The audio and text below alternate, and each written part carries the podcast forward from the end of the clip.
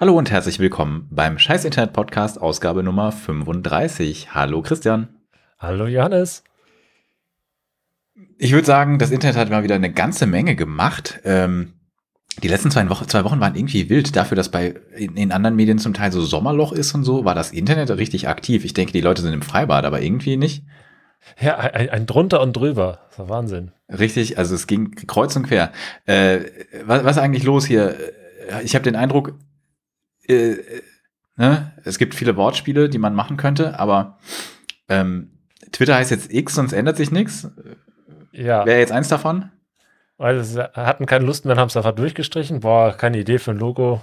Oh ja, das nehmen wir. Das Geile ist, ist dir aufgefallen, ähm, hat mir jemand aus der Community äh, von meinem Twitch-Stream äh, mich darauf aufmerksam gemacht. Ist dir aufgefallen, wie das X-Org-Logo aussieht? Weil das ist ja das jetzt ist mir auch direkt aufgefallen, unabhängig davon. Das war das Erste, woran ich gedacht habe. So, äh, ja, das werden die ja nicht nehmen. Das sieht ja aus wie X-Org. Moment, das haben die genommen. Warte, ich refresh mal meine Session im Browser. Oh, Okay, das fand ich dann ein bisschen schräg. Das ist schon ziemlich weird, ja. War mir nicht direkt klar. Mir hatte, es hatte so Bekannt, Bekanntheits, wie soll ich sagen, es hat eine, eine, ähm, hat mich an was erinnert, aber ich hab, bin nicht auf X gekommen, auch wenn.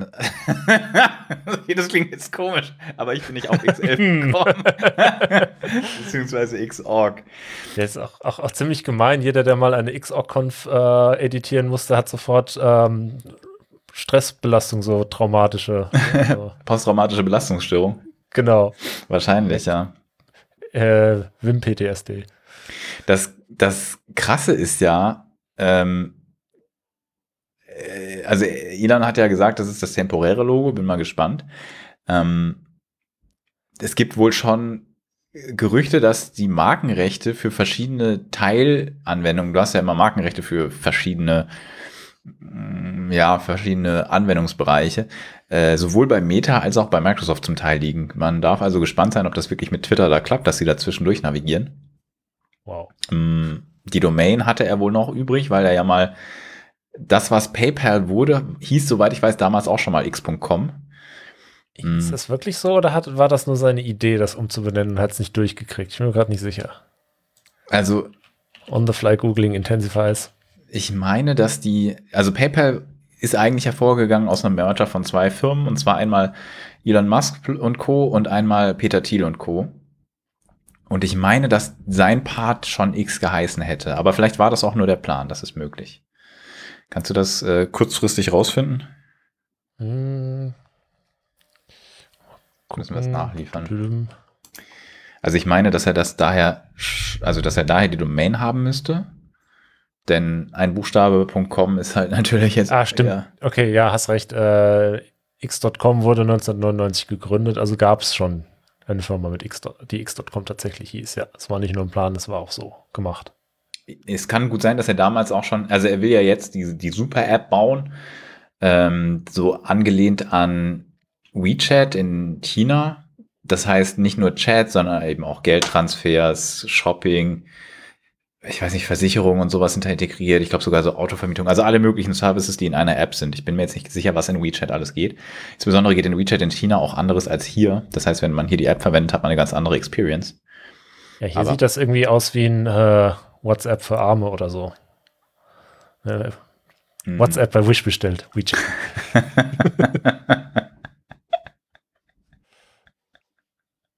Aber in China ist es tatsächlich so, ja, äh, hab, ich habe mich auch erstmal gewundert, äh, ich kannte so ein paar Chinesen, die haben irgendwie WeChat, was ist denn so toll daran? Können ich einen anderen Messenger nehmen? Spoiler, eventuell können sie das nicht. Äh, ist mir dann auch später aufgefallen. Ja, aber die wollen auch gar nicht, weil WeChat ist so komplett in den Alltag integriert. Ich glaube, sowas, sowas kennen wir ja gar nicht, so eine so nee, App, die alles macht. Ist das ist vielleicht ja doch eigentlich besser so, weil Kartellamt sagt sonst nö. Das, das ist ja deshalb, will er das ja gerne umsetzen, aber. Ähm, Weil er sich mit dem Kartellamt anlegen will. das wird die Idee dahinter sein, ja. Nein, weil das natürlich ein riesiges Potenzial hat, da noch all, allbeherrschender zu werden als ein Meta oder ein Google oder ein Apple, wobei Apple ja in, in Hardware fast stärker ist als in Plattformen, auch wenn die Plattform natürlich darüber trotzdem eine sehr große Bedeutung hat. Oder ein Microsoft. Du musst, Du musst einfach nur Smartphones verkaufen, dann ist es irgendwie vollkommen legal, sowas zu machen. Wenn du überlegst, so ein Google, ich meine, gut, die nennen, geben den Sachen jetzt verschiedene Namen, aber die haben ja im Grunde genommen in ihrer Plattform integriert ein, ein Bezahlsystem, ein Messenger, das ist ja alles schon drin. Hm, ja, okay. Bisschen das überspitzt gesagt. Natürlich machst du es aber gleichzeitig auch offen für andere Sachen, was so ein WeChat und was so ein X.com vom Prinzip her dann nicht tut, beziehungsweise tun würde wenn du so magst, ist das Ökosystem insgesamt natürlich tatsächlich bietet eigentlich alle einzelnen Services auch, das stimmt. Aber halt nicht in einer App und viele Leute werden nur Teile davon verwenden. Hm. Ist vielleicht für die uh, User Experience aber auch cooler, wenn das nicht alles in einer App drin hängt, weil dann hat man so das Gefühl, das ist ein bisschen mehr. Es sind mehr verschiedene Sachen. Und das, was man nicht braucht, das öffnet man dann nicht. Diese eine App habt, die alles macht, boah. Ich könnte es so gar nicht vorstellen, das ist komisch. Komisch. Ja, ich, ich kann es mir jetzt auch nicht wirklich vorstellen, dass das hier so funktionieren kann wie in China, innerhalb von China. Das ist natürlich halt auch ein sehr homogener Markt.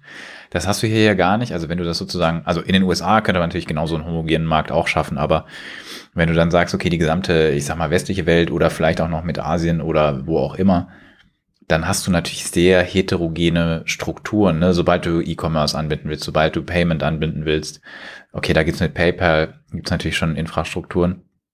Das heißt, da hat er schon ein bisschen Erfahrung, aber das ist ja nicht so einfach, wie wenn du jetzt in einem großen Markt wie in China oder wie in den USA jetzt so eine Sache etablieren willst. Also ich habe im, das, ich finde ja immer, immer mal wieder sehr interessant, was die im Doppelgänger-Podcast das ist halt so ein, so ein Börsen-Startup, Investment, Tech-Podcast, was die gesagt haben, nämlich, dass äh, der eine von beiden meinte, wenn man sich anschaut, wie einerseits der Twitter, die Twitter-Bewertung eh schon gefallen war, die war ja im Zuge des gesamten Werbemarkt-Niedergangs letztes Jahr, Niedergang klingt vielleicht, also Werbe, mhm. Werbemarkt-Einbruchs letztes Jahr, war sie ja nicht groß gefallen, weil es eben diese Ankündigung der Akquise gab zu einem festen Preis ähm, der Akquisition, aber A, dadurch hätte die, der Wert wäre, wäre äh, die Börse, äh, wäre die Aktie noch normal gehandelt worden, wäre wahrscheinlich schon niedriger gewesen. Dann die Verluste von ähm, Werbekunden, jetzt die Verluste von Markenwert, dadurch, dass die Twitter ja wahrscheinlich mehr oder weniger aufgeben wollen. Ähm, die Abwanderung von der Plattform, die Kontroversen. Hm ob es nicht sinnvoller gewesen wäre, die, wie viel waren es, 44 Milliarden einfach in den Aufbau von einem komplett neuen Netzwerk mit sozusagen allem integriert zu stecken, anstatt zu versuchen, Twitter dahin zu bringen unter, unter großen Verlusten. Es ist natürlich nicht einfach, ein neues Netzwerk zu starten, das ist klar, aber mit der Menge Geld kriegst du es wahrscheinlich über, also, ich glaube, das würdest du ausgerollt bekommen. Ja, also was ich mich auch frage, wenn du so eine riesige Plattform da jetzt draus machst, also für so ein Riesending braucht man ja irgendwie schon Trust in mehrere Richtungen. Also die müssen so verschiedene Businesspartner vertrauen, weil du ja dann sehr viele hast, mit denen du interagierst. Ja. Also die Werbebranche zum Beispiel ist da ja schon mal eher so jetzt abgeneigt, den würde ich mal schätzen. Die finden das ja jetzt nicht mehr so gut, diese, diese Plattform von vornherein möglich. Die User, ja. die müssen dir auch mehr vertrauen, wenn du Bezahldienste anbietest. Würde ich jetzt mal meinen, damit die das gerne nutzen, weil so Bezahlsachen, ne, jemand, der dein Konto verwaltet, das ist ja nicht nur wie so eine typische PayPal-Nutzung, dass das so, äh, so ein Mittelmann ist, der dir hilft, deinen Kauf so ein bisschen zu verschleiern und äh, dir Käuferschutz zu geben, sondern das wird ja dann quasi wie so eine Bank, nehme ich mal an, würde er sich das vorstellen mehr, wie so ein Bankkonto. Nehme ich jetzt einfach mal an das wäre was, wo ich als, als Nutzer halt auch einfach mir jemanden aussuche, wo ich so Mindestmaß an Vertrauen habe. Ja, und, und, auch die anderen ja. Teile, ist im, das, das, je größer das wird, desto mehr geht das ja auch Richtung Privatsphäre. Ich weiß nicht, wie da so in der breiten Masse mittlerweile noch das Bewusstsein vorhanden ist, ob das jetzt abgenommen hat, weil die eh alle chinesische Apps auf ihren Smartphones haben da draußen oder ob es immer noch viele Leute gibt, die auf Privatsphäre Wert legen. Aber auch das, ne, wird trotzdem wichtiger, wenn sowas in so eine Plattform noch größer wird. Und das sind ja alles Aspekte, also da hat er jetzt ja durch diese äh, Umgestaltung von Twitter hat er die ganze Plattform an äh, Trust eben verloren, denke ich. Das würde ich auch sehr annehmen. Also ich sowohl seine Personenmarke dürfte in außerhalb sozusagen seiner Kernfangruppe und von rechteren Kreisen, die ja irgendwie das total abfeiern, dass man jetzt angeblich mehr Free Speech auf Twitter hätte. ähm, Diese Art von Free Speech, ja. Ja. Ähm, außerhalb dieser, dieser beiden Kern, wie soll ich sagen, Zielgruppen hat, glaube ich, Twitter stark an Trust verloren und an auch an dem sozusagen dem der Verlässlichkeit, die Leute der Plattform zusprechen und so. Also ich meine, das ist schwer zu beziffern, denke ich, aber ich ich habe ja selber, das geht dir ja, wenn ich das richtig verstehe, auch so. Ich war ja jetzt nicht von Anfang an, als er da die ganzen Änderungen gemacht hat, dass ich so gesagt habe, okay, wir müssen jetzt alle zu Mastodon gehen, weil es wird generell scheiße. Aber ich war, ich war schon skeptisch, aber es gab dann halt immer mehr Schritte, haben wir ja immer mal wieder darüber berichtet, die schon so die User Experience eingeschränkt haben und halt das Vertrauen, auch mein Vertrauen in die Plattform erschüttert haben. Ähm, und gefühlt momentan ist einfach, es sind schon noch eine ganze Menge Leute da, denen ich so folge, aber irgendwie habe ich den Eindruck, dass die,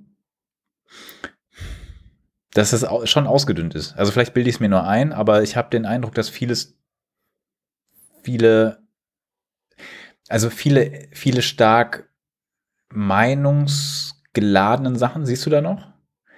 Aber irgendwie so die Zwischentöne können ein bisschen weniger geworden sein, das weiß ich nicht. Ist auch sehr mein Eindruck. Also ich sehe das dann sehr, äh, die, diese Die Hard, ich twitter den ganzen Tag User, die sind irgendwie noch da. Die sind irgendwie alle süchtig oder finden keine Alternative. Ich weiß nicht genau. Aber so der, der normale User ist für mich komplett verschwunden. Also ich, das kommt mir mittlerweile vor wie schon fast ja, eine reine Werbeplattform. Das sind auch Leute, die sich selbst vermarkten. Dann ganz viel Werbung, die mir reingedrückt wird in die Timeline und halt eben so ja, große Accounts, die mehr oder weniger noch zum Selbstzweck da sind, die jetzt aber irgendwie damit auch ein bisschen Geld verdienen. Ich weiß nicht, anscheinend kann man mit Twittern jetzt Geld verdienen, aber auch nur mit Glück. Also irgendwie, für mich ist es echt eine sehr uninteressante Plattform geworden, so insgesamt. Ich habe ja die letzte Zeit auch nur noch gelesen, nicht mehr selbst getwittert, weil ja, mir das irgendwie alles unsympathisch war, was da abgeht. Mhm. Und das macht jetzt auch keinen Spaß mehr. Also ich habe früher ehrlich gesagt relativ, also mehr, mehr Zeit mit Twitter lesen verbracht, äh, als ich wollte, weil es irgendwie alles immer interessant war und dann hast du gescrollt und dann kam noch was Spannendes. Ja. Und es sind echt nur noch ganz wenige Accounts, äh, weiß ich zum Beispiel, äh, gut, Swift und Security zum Beispiel ist noch da, die lese ich auch immer noch gerne, aber da, selbst da sind auch nicht mehr die Replies so cool und alles und nicht mehr so viel persönliche Note in dem Account. Also der wird noch irgendwie halbwegs liebevoll betrieben, aber auch, auch der lässt schon nach. Also da gibt es einige Accounts, da tut es mir weh, dass die nicht auf eine andere Plattform ausgewichen sind, beziehungsweise da äh, auf, auf, Mastodon oder so äh, was angelegt haben, aber das dann irgendwie doch nur so halbherzig äh, beackern, weil es da eben nicht die, weiß ich nicht, 200.000 Follower gibt. Ja, ich weiß nicht, was da passieren wird. Also du meinst die Leute, die schon, die schon auf Reichweite aus sind, aber ähm, Twitter nicht mehr nutzen. Ja, also ja, irgendwie schon, ja. Ich glaube, eine Audience aufbauen ist auf Mastodon wahrscheinlich schwieriger. Es knapp besser, als ich, als ich dachte wohl. Also nicht, dass ich es schon selber probiert habe, aber habe ich gehört. Ähm, also gerade mit den Cross-Server ähm, mitbekommen, was halt abgeht. Scheint besser zu funktionieren, als, es, als ich mir das so vorgestellt habe. Aber natürlich ist es die, die Plattform, wenn man das zusammenzählt, ist natürlich immer noch deutlich kleiner und wahrscheinlich auch tech-affiner, zumindest im Moment noch, weil ähm,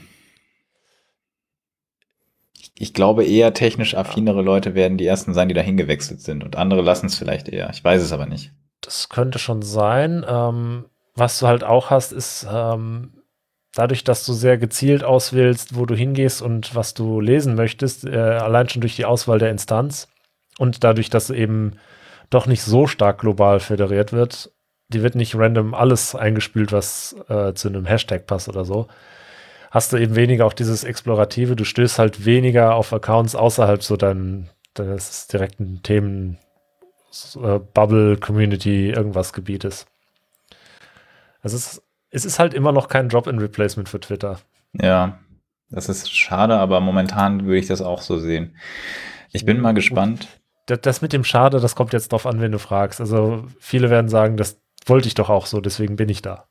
Ja, okay, das. Im Hinterkopf behalten. Ja, okay. Ist okay. Äh, ich würde es halt als schade bezeichnen. Ja. Weil ich hätte eigentlich, also, ne, das ist, als würdest du anfangen, ein offenes E-Mail-System versus eines, einer so einer Art internen Postbox bei einem Anbieter einzuführen oder sowas, haben wir ja schon, schon gesagt.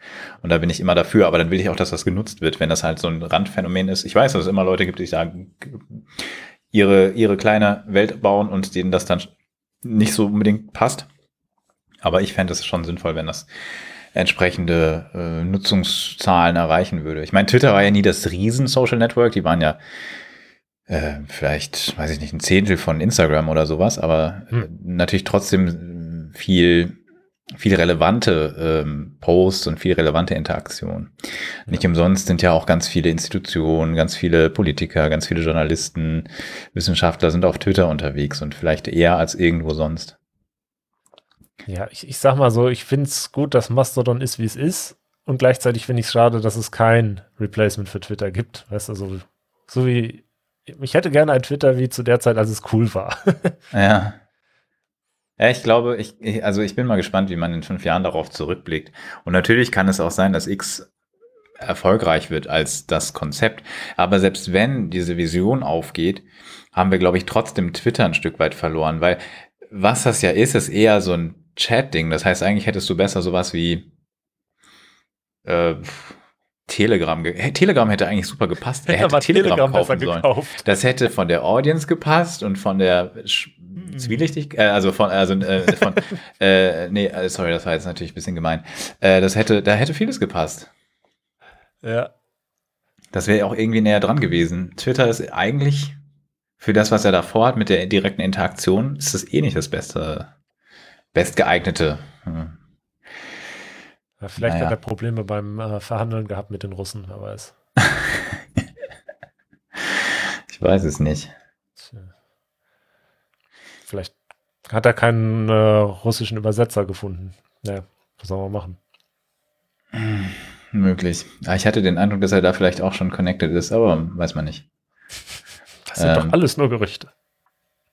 Ja, da gab es diesen Auftritt bei der, bei, bei, bei dem WM-Finale mit, mit äh, verschiedenen Leuten. Aber Ach, ja, das ist natürlich auch, bloß weil er mit irgendjemandem gesehen wurde, heißt das natürlich nicht, dass er die Leute kennt. Ähm, wusste nicht, wer das ist und hat ihn nicht verstanden. Dann ne? hat man einfach angestoßen. So. Ja, es gibt natürlich sehr viel Häme nach der Umbenennung ne, ähm, und dem Rebranding. Also es ist ganz klar, dieser blaue Vogel, alles an, an Namen, die sich daraus entwickelt haben, das war ja nicht alles Twitters Idee, aber das hat halt die Community im Prinzip entwickelt. Auch Hashtags. Ich glaube, Hashtags als Konzept kommt von Twitter. Vieles ist da dahergekommen. Ich bin mir nicht sicher, aber ich meine, dass das daherkam. Replies und sowas, das hat sich alles aus dem, wie die Leute es genutzt haben, entwickelt und wurde dann Feature der Plattform. Ähm, diese ganzen, dieses ganze Erbe, ist halt ein Stück weit über Bord geworfen, wenn du das Ding X nennst. Und natürlich kannst du dann immer noch retweeten und sowas sagen, aber irgendwann wird sich das, also das ist irgendwann halt Quatsch. Neu teilen oder sowas. Da kannst du, dann kannst du auch gleich die Metasprachregeln einführen, die halt so völlig fantas fantasielos sind. Und wer, wer, hat denn das nochmal gesagt? Von wegen, jetzt heißt es nicht mehr äh, tweeten, jetzt heißt excreten. Weiß ich nicht. Ich nehme an jemand im Internet. Ja. Es gibt, äh, es gibt die ein oder andere kleine, fiese äh, Seiten, Seitenhieb-Seite oder äh, Seitenhieb-Post aus dem Internet. Ich habe eine hübsche Sammlung hier gefunden, die können wir verlinken. Hm. Elon Musk hat das Logo von Twitter geändert, aber war es das Einzige, was noch funktioniert hat, schreibt die Heute Show. Ah. Zuck after, also Zuckerberg after hearing the X News mit Mark Zuckerberg und nebendran so ein y.com. ja, wo haben die das gekauft? Bei Alphabet oder wo? Wahrscheinlich, wahrscheinlich. Ich glaube, Alphabet hat, hat die alle. Jetzt haben die nur noch 24 Buchstaben im Angebot. Ja, die zwei sind jetzt weg. Das ist halt ein bisschen schade. Naja. oh, jemand hat, jemand hat die Assoziation von X mit irgendwie einem bestimmten Themenspektrum ist natürlich übrigens auch häufig da. Ich weiß nicht, ob du weißt, um welches Themenspektrum es gehen könnte, aber wir können das den Hörern mal als, äh, als äh, kleine Hausaufgabe überlassen, sich zu überlegen, welche, welche Dinge häufig mit X assoziiert werden könnten. Jedenfalls ähm, hat da auch jemand schön zugeschrieben mit so einer, so einer angehefteten Tableiste, wo du ja nur die Logos siehst im Browser von sechs verschiedenen X-Logos und eins davon ist äh, Twitter und die anderen sind aus der anderen Rubrik. ja, nee, da fügt es sich aber gut ein eigentlich. Der rote Bopper an der oberen Ecke so ein bisschen, fällt ein bisschen raus, die anderen sind eher einfarbiger, aber ansonsten ist es hier völlig äh, gleichrangig, sag ich mal. Und die Videoplattformen äh, für die ehemaligen Twitter-Videos äh, sind ja jetzt die X-Videos. Boah, die X-Files, die Twitter. Uh. uh. das ist bestimmt das Repository für die, äh, für die Software da. Wahrscheinlich. Hm. Fritzbox hat, also Fritzbox hat sowieso, äh, die wollte ich nochmal lobend erwähnen, die haben nämlich, äh, darüber haben sie auch getwittert. Äh, sie haben einen, für, für ihre zehn Jahre alte äh, Router-Hardware haben sie, haben sie jetzt noch eine ganz neue OS-Version geschippt. Das ist mal so, so Apple, so Google, so Samsung, so geht das. äh, und die haben hier geschrieben, wir wollten ja eigentlich auch die Fritzbox in Xbox umbenennen, aber Microsoft hat, hat was dagegen. Hashtag TwitterX. ja, okay, naheliegend. Es, es, es ist nicht der beste Corporate Humor, da ist die BVG vorne, aber ja, äh, für einen Honorable Menschen hat es hier gereicht und ich finde, das kann man, kann man mitgehen. Ja. Hat DW Cargo da schon was so getwittert? Irgendwie heißen jetzt DW Cargo. Ex-Cargo. Ex-Cargo, das klingt wie äh, ein französisches Fastfood-Gericht. Maybe. Ja, dann keine Ahnung. Es gibt, es gibt eine Charmoffensive mit so Brand-Accounts, die dürfen jetzt 1000 Dollar pro Monat entweder an Werbeausgaben oder direkt für den blauen Haken bezahlen. Also für die Verified-Sache. Wo ich mich dann frage, also wurde jedenfalls angekündigt hier in News ist von äh, heute. Ähm, wo ich mich dann frage, so, wenn alle Leute blaue Haken kaufen können für 8 Euro, ja, die sind keine Marken, aber hat das dann einen Mehrwert, dass du als Marke 1000 Euro pro oder 1000 Dollar pro Monat dafür ausgibst, dass du auch einen blauen Haken haben darfst, wenn du die Marke halt bist? Ich bin mir nicht sicher. Ich glaube, ich würde einfach meinen Namen anlegen, auf meiner Seite drauf verlinken und dann entweder würde ich es nutzen oder nicht, aber ich würde, also, weiß ich ja nicht. Wenn das jetzt nicht ein sehr zentraler Kanal für mich ist und das wird hm, wahrscheinlich nicht so oft sein, bin ich ja nicht überzeugt. Dafür gibt es gerade Werbe, Werbung, also wenn ihr Werbung auf Twitter schaltet, gibt es gerade schon scheinbar auch einen Discount bis 31.07. Jetzt keine Werbung für Werbung auf Twitter, aber zumindest. Mehr so ein Kuriosum, würde ich eher sagen. Ja. Ich, ich würde an der Stelle auf jeden Fall auch nochmal auf einen sehr interessanten Tweet verweisen. Und zwar wird es eine neue Twitter-Biografie geben, habe ich gelesen. Ich weiß nicht, ob du das mitbekommen hast von jemandem, der auch die Steve Jobs Biografie geschrieben hat. Ich weiß nur gerade den Namen nicht. Ähm, ich habe es aber gleich wieder. Bin hier gerade etwas lost in meinen Tabs. Und zwar hat der, na, haben wir es? Das ist ähm, Walter Isaacson. Der hat also eine Reihe von sehr, äh, ja, wie soll ich sagen, hochkarätigen Biografien geschrieben. Ist auch irgendwo Prof und äh, beschäftigt sich halt mit, ja, äh, scheinbar mit, mit Elon gerade. Und er hat hier so einen längeren Tweet, was er den Hintergrund der Geschichte für diese Umbenennung und, und was, was er sich dabei denkt, so ein bisschen beleuchtet. Ich würde das einfach so als Informationsergänzung nochmal dazu nehmen. Ich nehme an, also wie das klingt, ist das so eine Art autorisierte Biografie, also dass er mit, mit, äh, mit Elon zusammenarbeitet, äh, was dann natürlich wahrscheinlich auch bedeutet, dass er jetzt sich nicht zu kritisch hier äußern. Also hier äußert er sich nicht zu kritisch, bei der Biografie weiß ich es nicht, aber könnte mir vorstellen, dass das eher so ja, moderat bleibt. Ähm, aber es ist ja vielleicht trotzdem interessant, die Innenansicht mal zu sehen. Hm, hier klingt es so, als hätte er schon 99 so ein bisschen diese, diese Vision halt tatsächlich gehabt und wollte das jetzt umsetzen, auch wenn, wie gesagt, mir überhaupt nicht klar ist, ob das eine sinnvolle Plattform dafür war, um das darauf aufzusetzen. Und es, er, er stellt sich das auch so vor, und da, das knüpft an, an das, was du vorhin sagtest, dass du Geschäftspartner brauchst. Er knüpft sich das, er stellt sich das so vor, dass das halt wirklich so ein sehr integriertes System wird, dass die Leute idealerweise sozusagen ihr Geld in diesem System zirkulieren haben und es möglichst wenig auszahlen. Das ist so, zumindest wird das hier so beschrieben. Und das würde dann halt sehr dafür sprechen, dass das wirklich eine Art Bank sein müsste und nicht einfach nur ein Zahlungsanbieter. Also PayPal zum Beispiel ist ja auch eine Bank geworden, relativ früh. Hm, könnte mir vorstellen, dass es in die Richtung geht, aber da ist natürlich dann tatsächlich auch so ein bisschen eine, eine Vertrauensfrage dran geknüpft. Ich fand den Tweet nur sehr interessant in dem Kontext, deswegen habe ich den hier auch aufgeführt und verlinken wir auch. Ja, vielleicht noch eine Kleinigkeit. Wir hatten ja berichtet, dass die, also dass Twitter einen neuen CEO, also eine Frau als CEO bekommen hat.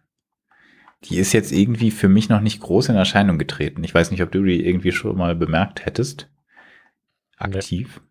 Nee, nicht so wirklich die hat sich jetzt natürlich zu dem Thema geäußert. Ähm, ich will das mal kurz vorlesen, weil es so ein bisschen, bisschen schräg ist. Also Linda Yaccarino oder ich glaube Yaccarino ist es. Access the future state of unlimited interactivity, centered in audio, video, messaging, payments, banking, creating a global marketplace for ideas, goods, services and opportunities, powered by AI. X will connect us all in ways we're just beginning to imagine. Ähm, ja. I'm not convinced. Aber egal, es steht ja dran. Es werden Leute investieren. Übrigens, Threads, was ja jetzt so vielleicht der, der, der, der, der, der Meta-Elefant im Raum ist, ist jetzt aus Europa seit, äh, wir haben, ich weiß nicht, war das letzte oder vorletzte Folge? Wir haben in einer Folge darauf verwiesen, dass es diese Anleitung gibt, wie man aus Europa trotzdem Threads nutzen kann.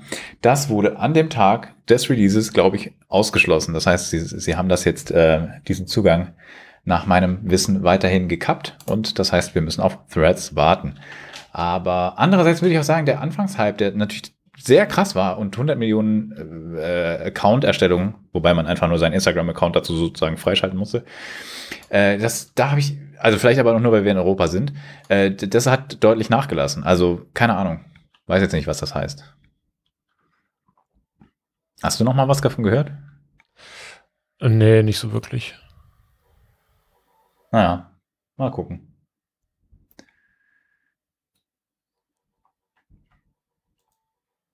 da ist. Ja, das ist so ein bisschen an mir vorbeigegangen. Keine Ahnung, ob da vielleicht auch einfach wenig drüber berichtet wurde, weil es halt gerade nicht so lokal hier interessant ist. Man kann nur noch teilweise lesend drauf zugreifen, wenn ich das richtig verstehe. Vielleicht ist es tatsächlich deswegen ein bisschen unterbe unterbeachtet, aber es kann natürlich auch sein, dass es, ähm, dass es auch außerhalb von Europa ein bisschen weniger Interesse bekommt inzwischen. Also, ja. Keine Ahnung. Ich verstehe aber nicht, warum sie das explizit aussperren. Dass sie es nicht anbieten, okay, aber dass sie es so verhindern zusätzlich, überrascht mich. Ich hätte eher gesagt, dass sie das, dass sie das sozusagen hinnehmen, wenn jemand das macht. Sie haben, sie sagen, wir haben weitere Maßnahmen ergriffen, um zu verhindern, dass Menschen aus diesen Ländern, also aus äh, Europa, äh, auf Threads zugreifen können. Na, Europa ist nach wie vor ein sehr wichtiger Markt für Meta und wir hoffen, dass wir Threads dort in Zukunft in mehr Ländern zugänglich machen können. Naja, ich weiß nicht, ob da jemand wirklich traurig ist, aber dadurch kriegen wir jetzt da nicht mehr so viel mit. Egal. Es gibt ja auch noch andere Services. Zum Beispiel Reddit? Oder sollen wir was anderes zwischen einschieben? Wir müssen nicht nur Social Media nacheinander machen. Ja, das, das passt doch gerade. Also über Reddit haben wir auch recht viel gesprochen, weil äh, lief nicht so gut mit äh, dem CEO und der Community so, beziehungsweise allgemein die Strategie, die Reddit da gefahren hat. Ja, und die Community hat sich ja stark gewehrt.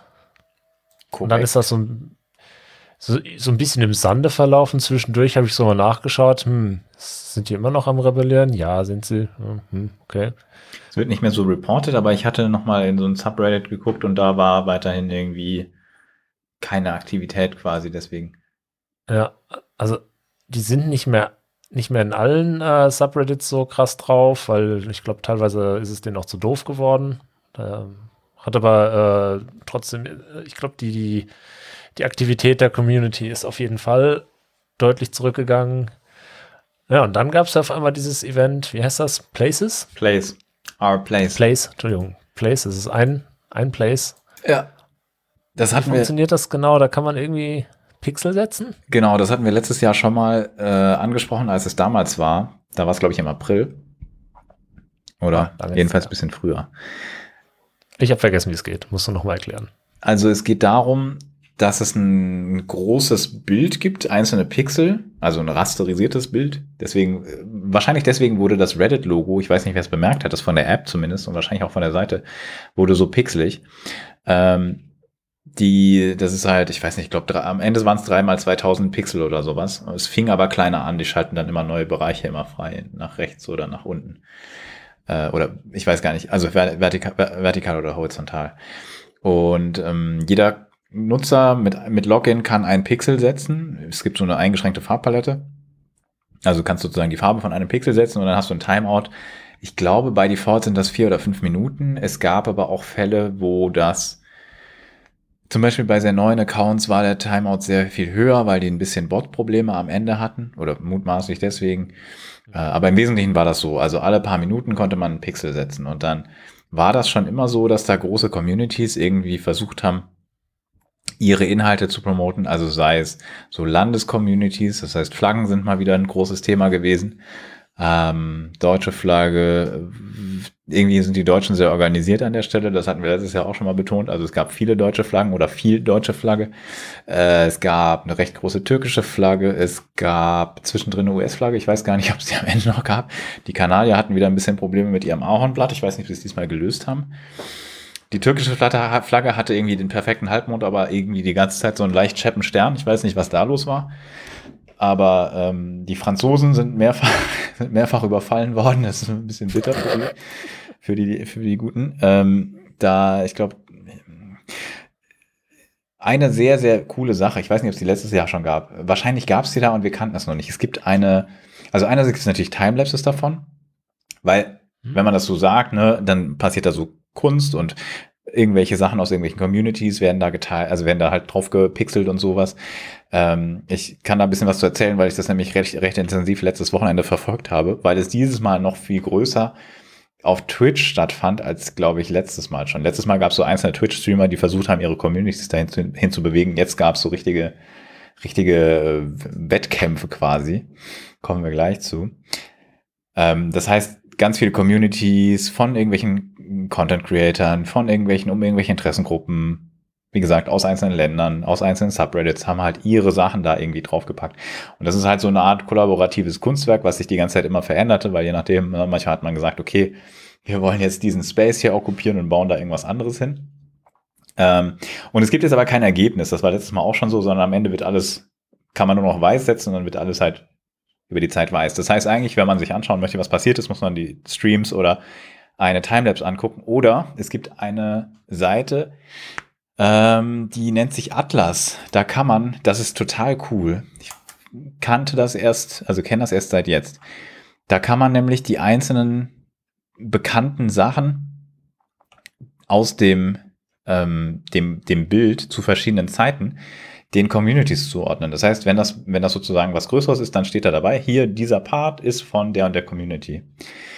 Du hast an jedem Pixel immer dabei stehen, welcher Reddit-User das gesetzt hat, aber da ist es halt so nochmal so eine, so eine Meta-Information. Das ist total, total nice. Ähm, und wir verlinken das mal. Dann könnt ihr euch einerseits von der Entwicklung ein Bild machen und andererseits davon, wie, ja, wie krass, kleinteilig, wie Community getrieben und äh, ja, wie, wie verteilt organisiert das ist. Also große Flaggen sind natürlich auch hier Ukraine gewesen, die Niederlande waren stark vertreten, die Österreich habe ich irgendwo gesehen. Ich weiß jetzt gerade nicht, ob die ähm, ob die es gepackt haben bis zum Ende. Es gibt einen kleinen Union Jack. Äh, das ist hier alles aufgeschlüsselt. Also da kann man, glaube ich, auch, wenn man sich irgendwie für so Communities und so, so, so Internetkultur interessiert, dann ist das, glaube ich, ein sehr spannendes Ding. Ähm, ja, Timing ist eine sehr interessante Sache. Ich würde ja eher sagen, also es gibt Leute, die kommentierten, das wäre ein schlechtes Timing, das jetzt zu machen, wo Reddit so in, in der Kritik stand.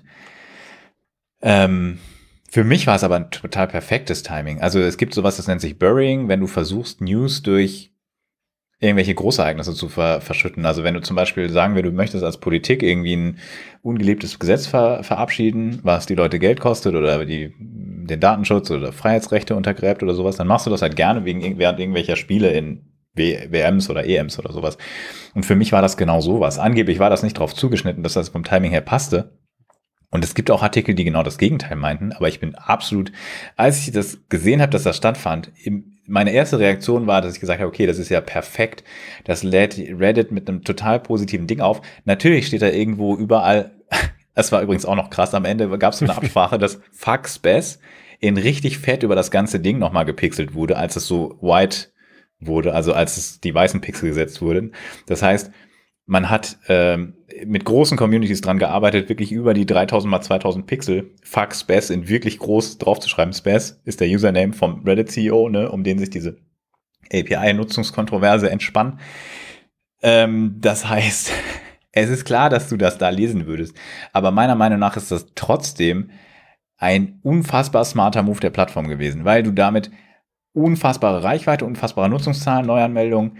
Also eigentlich alles, du hast Relevanz und du kannst dich auch noch so ein bisschen darstellen wie, ja, ich habe Humor und ich, das ist okay, wenn ihr Fax besser hinschreibt. Das, meiner Meinung nach ist das wirklich eine 10 von 10 Krisenkommunikationsstrategie gewesen. Aber äh, okay, gibt unterschiedliche Ansichten. Falls ihr eine andere Meinung habt, schreibt es in die Kommentare. Fun Fact: äh, Ein Screenshot oder wie man das nennt, äh, von so einem Moment, wo da Fat Fuck Space steht, äh, ist auch im Wikipedia-Artikel zu Reddit jetzt. Ja, gibt's. es gibt übrigens eine Flaggenversion von Fuck Space. Also vorher stand das rechts ziemlich fett an der Seite. Da ist, was ist denn da alles dabei? Das ist natürlich auch wieder, also das S von Space hat schwarz-rot-gold, würde ich sagen. Das ist, glaube ich, nicht die belgische Flagge. Äh, dann gibt's hier so eine, ähm, eine, na, wie heißt das? Also eine LGBTQ plus, aber noch mit, ich glaube, Trans, da gibt es verschiedene Flaggen. Ich habe da einiges dazu gelernt, wie viele Flaggen es in diesem, in diesem Spektrum gibt. Da sind zwei zusammen. Ich weiß gerade nicht, welche die andere ist. Das hier sieht nach Italien aus. Frankreich.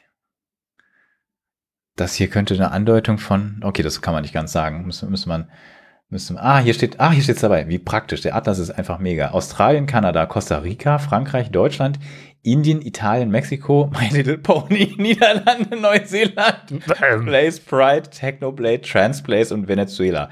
Also sozusagen alle wesentlichen. Äh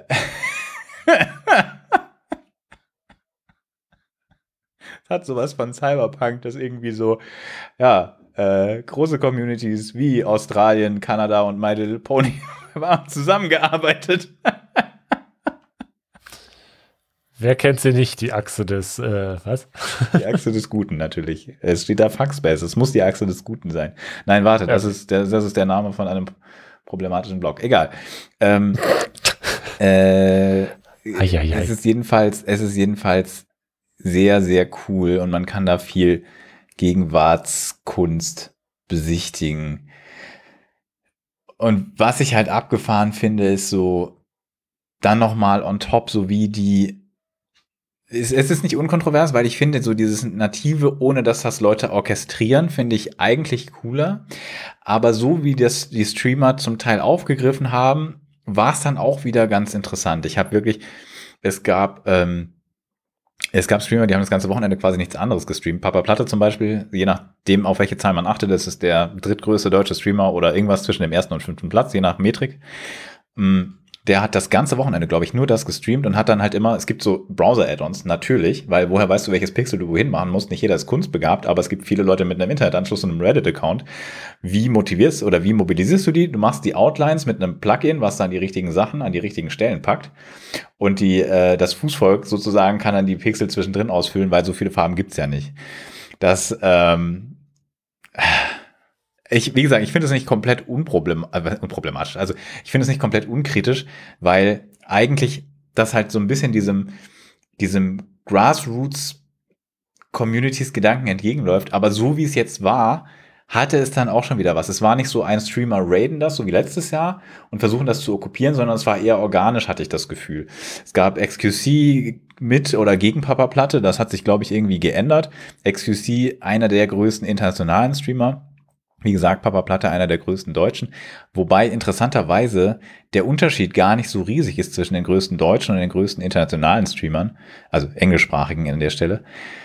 Ähm, ich glaube nicht, dass es größere, zum Beispiel spanische gibt oder so.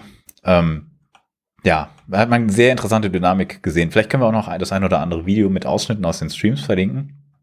Auf jeden Fall ist die, also alles daran habe ich gefeiert. Im, im und für unseren Podcast ist es eigentlich wirklich so, ein, so eine, so eine, so eine, weiß ich nicht, so, so, so eine Wochenendfortbildung gewesen.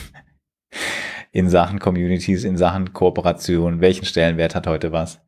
Also ich empfehle sehr dringend, dass ihr euch diesen Atlas mal anschaut. Es ist einfach sehr, sehr schön. Und was die Leute dann auch, auch machen, ja. Die Österreich-Flagge hatten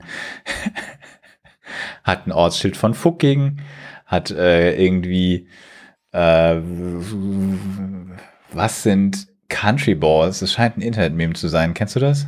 Ja. Okay, da bin ich das dann kennst du nicht. Gebildet. Nein, sorry, Also irgendwie bitte. nicht. Kannst du mich er erleuchten? Das ist, äh, oh, das ist aber auch schon mehr so ein, so ein Oldschool-Meme. Ich glaube, 2009 steht hier. 2009, ja, hätte ich jetzt auch getippt. Äh, das sind einfach so Stories, die Country Balls stehen halt für verschiedene Länder und deren ähm, Klischees. Mhm. Zum Beispiel der am- amerikanische Country Ball ist ein bisschen breiter als die anderen, äh, trägt immer eine Sonnenbrille, äh, ist äh, übermäßig lässig drauf und äh, gebraucht gerne sinnlos Schusswaffen. Ah ja, das passt ja Und ein Poland Ball ist ein ganz beliebter, der möchte gerne in den Weltraum, aber klappt nicht, deswegen Poland cannot into space. Okay. Und äh, der, der German Ball, äh, wenn er sich aufregt, äh, wird dann zum Rectangle. Okay. Es ändert so seine Farbe, äh, wird ganz böse und rechteckig. Ähm, und, und Poland Ball hat dann sehr viel Angst. Witzig, das habe ich irgendwie nicht so mitbekommen. Also jedenfalls gibt es hier so ein Österreich und ein, ein Deutschland äh, Ball direkt nebeneinander, um so die Freundschaft der beiden Völker bei den Schlachten von R-Place 2023 zu symbolisieren. Ah, schön. Same übrigens mit Österreich-Ungarn.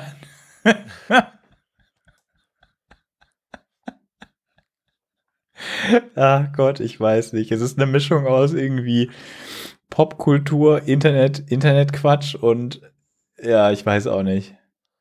Und Aldi Süd. Entschuldigung. Hm.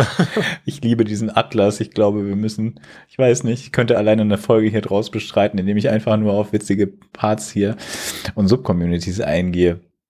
Nächste Das Woche dann so Sonderfolge äh, Atlas. Oh, beziehungsweise Sonderfolge, Sonderfolge, äh, weiß ich nicht, so Community, äh, also machen wir sowieso schon, aber so Sonder, also vielleicht gibt's da, ich weiß nicht genau, es gibt eine große Community, die in Deutschland das zum Beispiel äh, orchestriert hat, dass wir halt, es gibt nicht nur eine Deutschlandflagge da drauf, sondern es gibt mehrere. Das ist ein bisschen krass, wir waren da etwas unbescheiden.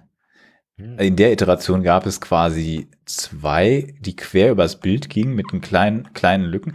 Wobei Frankreich auch nicht wesentlich darüber, also Frankreich ist eher im Vertikalen unterwegs.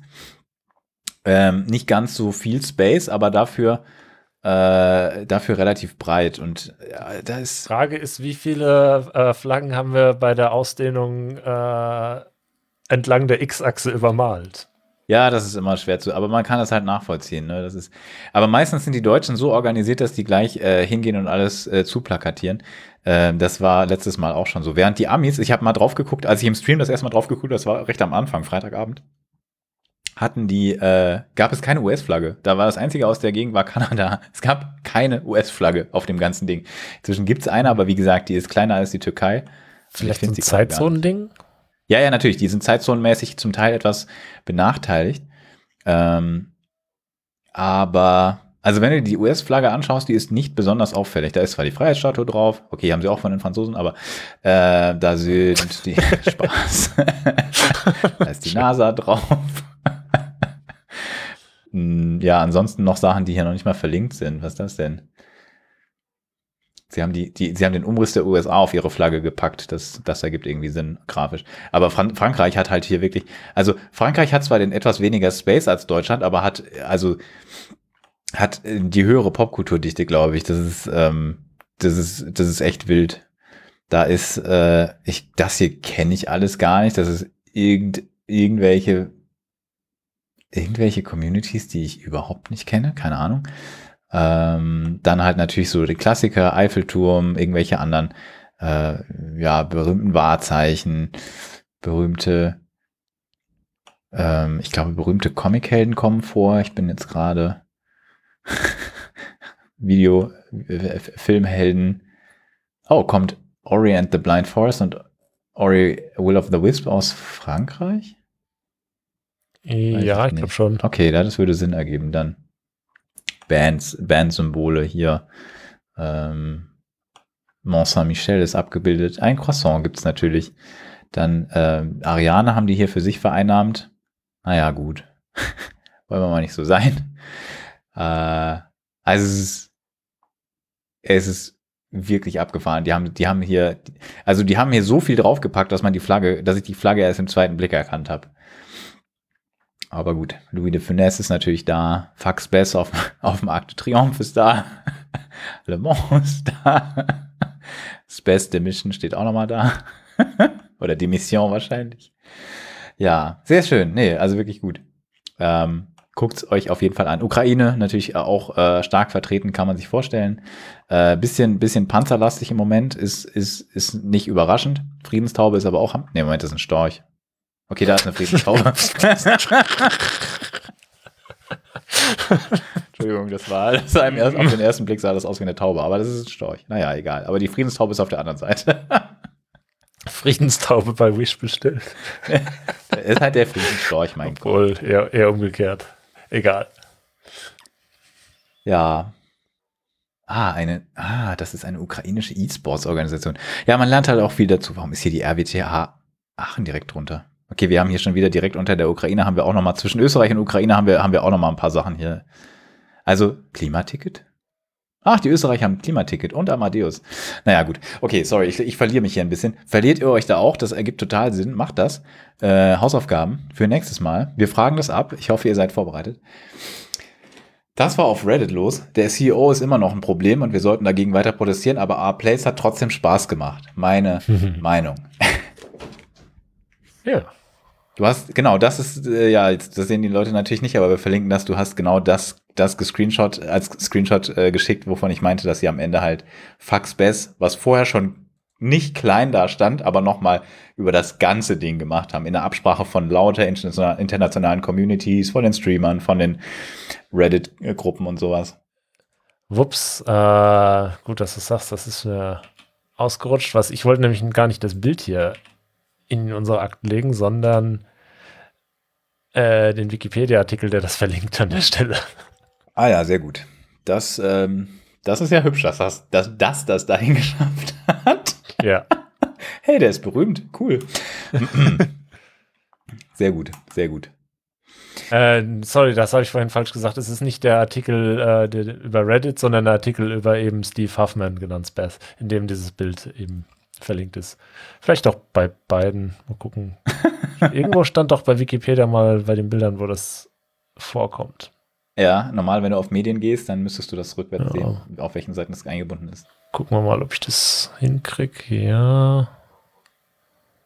Ah ja, äh, okay, Steve Huffman, Our Place, klar.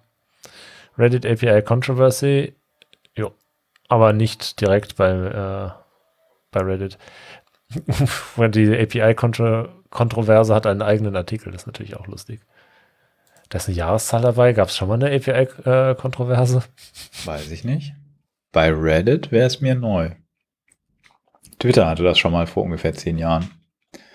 Wenn auch auf einer ganz anderen Ebene. Also beziehungsweise auf einem ganz anderen Niveau. Aber im Prinzip war das auch schon mal ein Vorreiter davon, was vielleicht heute verstärkt noch passiert. Hm. Ja, okay. Das ist wohl dann einfach nur äh, Macht der Gewohnheit, den Artikel in der Jahreszahl anfangen zu lassen, wenn es um einen Konflikt geht. So nach dem Motto, könnt ihr noch eingeben.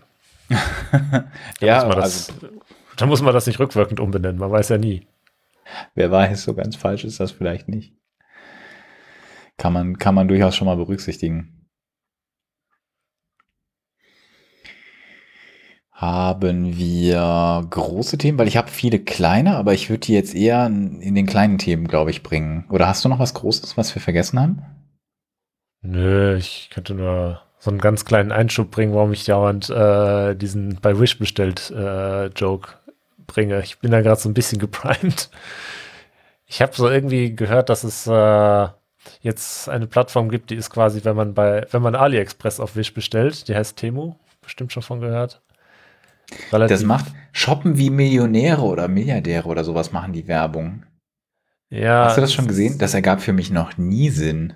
Aber okay, ich meine. Das ist ein bisschen weird. Aber ich glaube, die Idee ist, dass so ein Millionär sich nicht groß über die Kosten Gedanken machen muss, wenn er was einkauft. Und so ähnlich ist das äh, Konzept ja bei diesen äh, chinesischen Stores. Ja. AliExpress hat ja schon Kampfpreise. Äh, Wish hatte das mit den Kampfpreisen ein bisschen übertrieben, weil die haben das zu, sehr auf Lasten der Qualität gemacht und haben jetzt eben diesen Rufwechsel, dass man sie eigentlich nur noch für diesen Spruch kennt. Ich glaube, ich kenne auch niemanden, der wirklich mal bei Wish bestellt hat. Eigentlich kenne ich nur so YouTuber, die gezeigt haben, hm, wir kaufen jetzt eine, weiß ich nicht, äh, schweineteure Nvidia-Grafikkarte für 20 Euro bei Wish und gucken, was wir tatsächlich bekommen. Irgendwie sowas. Und dann kriegst du dann halt random irgendeine alte Hardware, die aber so verpackt ist, als wäre es eine neue. Beziehungsweise so auch äh, vom Gehäuse her dann so aussehen, wenn du das aufmachst, ist da halt alter Kram drin.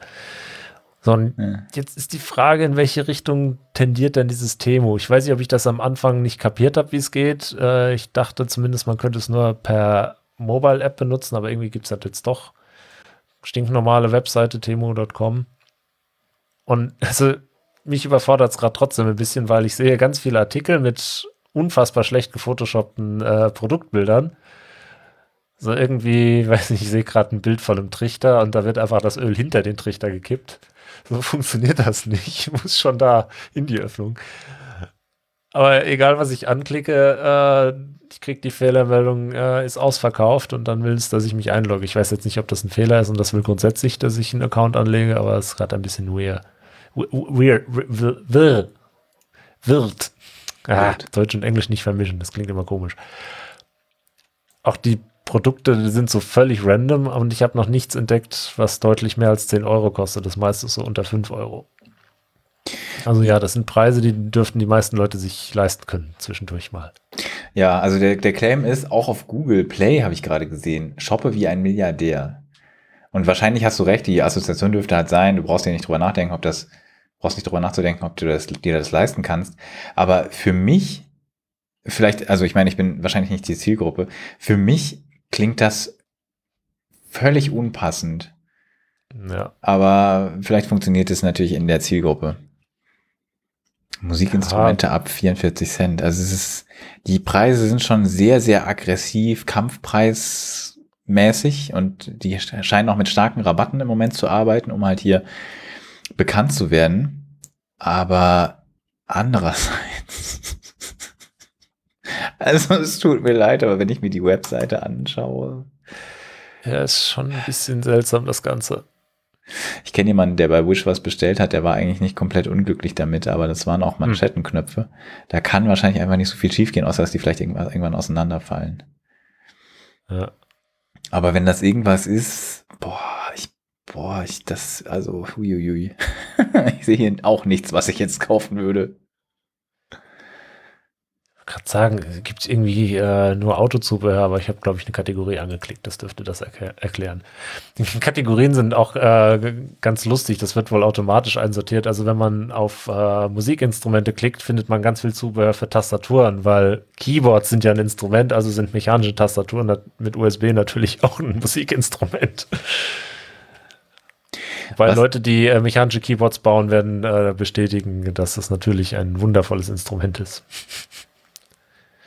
Klicker die Klick. Was ich interessant finde, das habe ich so auch noch nicht sonst gesehen, aber ich war auch nicht bei Wish unterwegs. Die haben, wenn du im Store schaust, haben die so ein, ähm, ist ein bisschen wie so ein Social Network. So, hier steht, äh, ja, Moment, jetzt, jetzt kann ich nicht zurück. Danke, Temo. Hier steht so unten drunter mit einem Profilbild und gekauft oder Profilbild und mit fünf Sternen bewertet. Okay, hier steht hier steht noch ein Kommentar aus einer Bewertung offensichtlich dabei, die aber ein bisschen komisch übersetzt ist. Gekauft, frei von Grausamkeiten. Bisschen weird vielleicht. Mm, äh, okay. Ich, ja, also du siehst auf jeden Fall eskalierende äh, automatische Übersetzer. Es wundert mich ein bisschen. Ich dachte so, in Zeiten von KI müsste auch das Übersetzen aus dem Chinesischen relativ schmerzfrei klappen, aber ist wohl noch nicht so. Die haben vielleicht die Übersetzungs-App bei Wish bestellt. Äh, Entschuldigung. Aber ich finde es sehr witzig, wie es Wish geschafft hat, zu so einer äh, Marke für Scheiße zu werden. Also das muss man auch erstmal hinkriegen. Haben sie das auch in beschissen? Also kannst du wirklich sagen, gibt es das auch als von Wish bestellt quasi? Also okay, so rum würde man es nicht verwenden, aber es ist einfach, ist einfach für, also haben wirklich großen, große Leistung beim Markenaufbau vollbracht finde unfassbar viele Reparatursets für platte Reifen für weniger als drei Euro. Und dann sind da irgendwie so fette Autoreifen oder Motorradreifen abgebildet. Die möchte ich sicherlich mit einem 2-Euro-Werkzeug von Temo.com reparieren. Das kann nur sicher sein eigentlich. Uff. Hier weiß ich nicht mal, was das ist. Ah, ein Haartrimmer. Interessant. Ähm, ja, also irgendwie, hm, also, ne, abgesehen davon, dass das sicherlich, ich sag mal so, selbst wenn das legitime Produkte sind, für die Preise werden die jetzt nicht von sozialversicherungsmäßig perfekt beschäftigten Leuten in politisch stabilen Verhältnissen und äh, unter sicheren Umweltstandards hergestellt werden in aller Regel. Aber wenn man das ignorieren möchte, dann würde ich immer noch die Frage stellen, muss das sein? Aber man kann natürlich auch die App verwenden, ne? Dann hat man noch einen zusätzlichen Benefit vielleicht von so einem Offsite-Backup seiner Daten, wenn man, je nachdem. Genau. also ohne, dass wir das jetzt sagen, dass das passiert. Das, ich will das jetzt nicht unterstellen, aber die App hatte zumindest offensichtlich die Berechtigung dafür. Ob sie es dann nutzen, das steht auf einem anderen Blatt. Das ist nicht so gemeint. Das wir haben da keine Erkenntnis. wild, ne? Also die, äh, ich nehme an, da ist von der Android-App die Rede oder vielleicht auch die iOS. Auf dem, mm. Zumindest hier der, der, das Foto der bei GameStar zeigt ein, ein Android-Handy. Äh, also App-Berechtigungen, die eingefordert werden, ist Zugriff auf Fotos, Videos, Adressbuch und WLAN-Daten. Uff. Ja. Das ist ziemlich viel für eine Shopping-App und naja, ich habe halt so die Vermutung, dass sie das irgendwie gemacht haben, weil sie äh, einfach nicht wollten, dass da irgendwelche Einschränkungen der App-Entwicklung im Wege stehen, damit man das mal eben schneller fertig machen kann. Aber das ist eigentlich nur ein Grund mehr, dieser App noch weniger zu vertrauen, wenn man das so sieht. Also mh, hm, vielleicht nicht die App installieren. Es hätte so ein bisschen, also wenn das so wäre, dann hätte das so ein bisschen so einen Effekt, als würdest du ähm, bei einem Auto vielleicht noch extra eine Versicherung gegen spontanes Selbstentzünden des Fahrzeuges abschließen oder sowas. So, so, so, der Hersteller verpflichtet dir eine Versicherung gegen Designfehler abzuschließen. Oder? Ja, sowas. Irgendwie. Also so, nee, das, das ist schon entweder unseriös oder schlampig. Äh, wofür braucht er Fotos, Videos und Adressbuch? Das, das ist halt einfach, das sollte nicht sein. Da muss ich sagen, da muss ich Apple ein bisschen loben, dass man da den Zugriff, selbst wenn du den Zugriff auf, da, auf Fotos und Videos erlaubst, kannst du das da nochmal einschränken. Das geht auf Android leider nicht. Oder nicht, dass ich wüsste. Ja, sehr, sehr schade, dass Android das nicht hat. Ich will für die Leute, die es nicht kennen, wenn man bei iOS sagt, ja, diese App darf auf ähm, meinen Storage zugreifen, kann man sagen, aber nur dieser Ordner. Ja, Dann kann ich halt der Temo-App einen leeren Ordner geben, wenn die unbedingt einen Bilderordner haben will. Viel Spaß damit. beziehungsweise bei Fotos kannst du einzeln auswählen, welche Fotos oder welche Medien, auch Videos, äh, genutzt werden dürfen. Das verwende ich, wenn ich ähm, Ja. zum Beispiel ja, äh, Instagram, TikTok oder sowas auf dem iPad verwende. Den erlaube ich immer nur einen begrenzten Zugriff auf den. Ja. Speicher. Call, Call to Action Google, macht mal was Sinnvolles. Macht das nach, Ja. bitte. Es, es ist sehr gut. Ich meine, ansonsten, ich, im Prinzip ist es ein seriöser Shop, das ist, das ist schon jetzt nicht das Problem, aber die, ja, es gibt, es gibt halt ne, die, die, die erwähnte Kritik, sowohl die App hat ein bisschen viele Berechtigungen, die Lieferung kann halt, äh, dürft, ich weiß nicht, ob das immer aus China erfolgt, aber wahrscheinlich schon. Das heißt, du hast dann halt Verzögerungen, hast halt ähm, eventuell Zoll- und Liefergebühren laut GameStar, gehe ich auch mal schwer von aus. Ja, ich, ich kenne jemanden, der hat da schon bestellt und der sagte, das ging einfach so durch beim Zoll, aber ich weiß jetzt nicht, für wie viel er da bestellt hat. Das ist ja immer so eine Frage. Da gibt's ja so, so, so, so Grenzen, oder? So bis zu dem Betrag ist es kein Problem. Eigentlich nicht mehr, aber bei Nee. besonders kleinen Verträgen interessiert es den Zoll manchmal nicht. Da ist äh, der Aufwand, den die betreiben, wesentlich größer als das Geld, das sie von dir verlangen würden. Okay. Also irgendwie weiß ich nicht, wenn du was für drei Euro bestellst, ist es sehr unwahrscheinlich, dass der Zoll äh, irgendwas sagt. Außer sie glauben dir nicht, dass das nur drei Euro wert ist, weil das Paket groß und schwer ist zum Beispiel. Zum Teil gibt's, ähm, das weiß ich jetzt aber nicht, also da- das habe ich jetzt von Temo noch nicht gehört, aber es gibt zum Teil unseriöse Versender, äh, gerade auch aus China, die ähm, Dinge als Geschenk labeln, was dann halt anders behandelt wird. Das ist sehr üblich. Ist es? Okay, aber das ist eigentlich ja, Ja, nicht aber das ist korrekt. mittlerweile, glaube ich, eine, eine Sache, die äh, dem Zoll doch äh, ein Dorn im Auge ist, weil das hat überhand genommen. Ja, naja. Also wie gesagt, ob das hier zutrifft, weiß ich jetzt nicht, habe ich nicht gehört, aber bei anderen Versendern gibt es also- auf jeden Fall. Ja, äh, das scheint auch, wenn ich das richtig verstehe, äh, nicht ein Händler zu sein, sondern es ist wirklich so ein Marktplatz mehr, dieses Temo. Ja, ja, genau. Temo ist wie Amazon Marketplace in groß. So verstehe ich das auch, genau. Ja. Und Aber halt rein- kann, Rein Marketplace, rein Third Party. Ich glaube, die haben wahrscheinlich keine eigenen Produkte. genau. Ja, Also ähnlich wie Wish und AliExpress wohl auch. Wer es nicht kennt, hat sich noch nicht, also wer AliExpress nicht kennt, hat sich noch nicht mit dem wunderbaren Internet, Internet All-Time Favorite Dropshipping beschäftigt. das machen wir jetzt aber nicht. Ja, mal gespannt, was Temu so treibt. Und hast du schon deine erste Bestellung rausgeschickt? nee, nee, noch nicht. Aber ich denke, ich werde irgendeinen kleinen Kram bestellen, um zu gucken, ob es ankommt. Und ob es so aussieht wie auf dem Produktbild. Ich bin jetzt einfach zu neugierig, um es nicht zu machen. Ich meine, bei den Preisen, boah, kann man sich schon überlegen, ob man da mal 90 Cent ausgibt.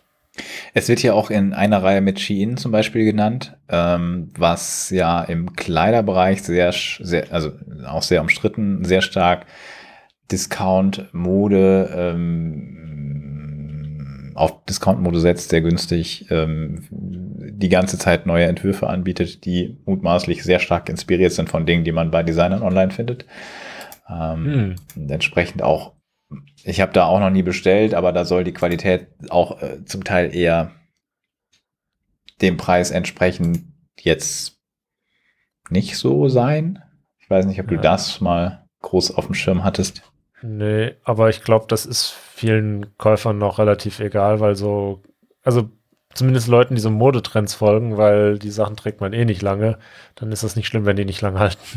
Ja, die Haltbarkeit ist das eine, aber so Sachen wie, keine Ahnung, ähm, irgendwie die Schnitte sind dann doch nicht so, wie es aussah. Das wäre ja Ja. schon was, was die Leute stört. Oder die Ja, Farben okay. sind ganz anders. Oder auch die Dinger stinken unfassbar nach irgendwelchen Chemikalien.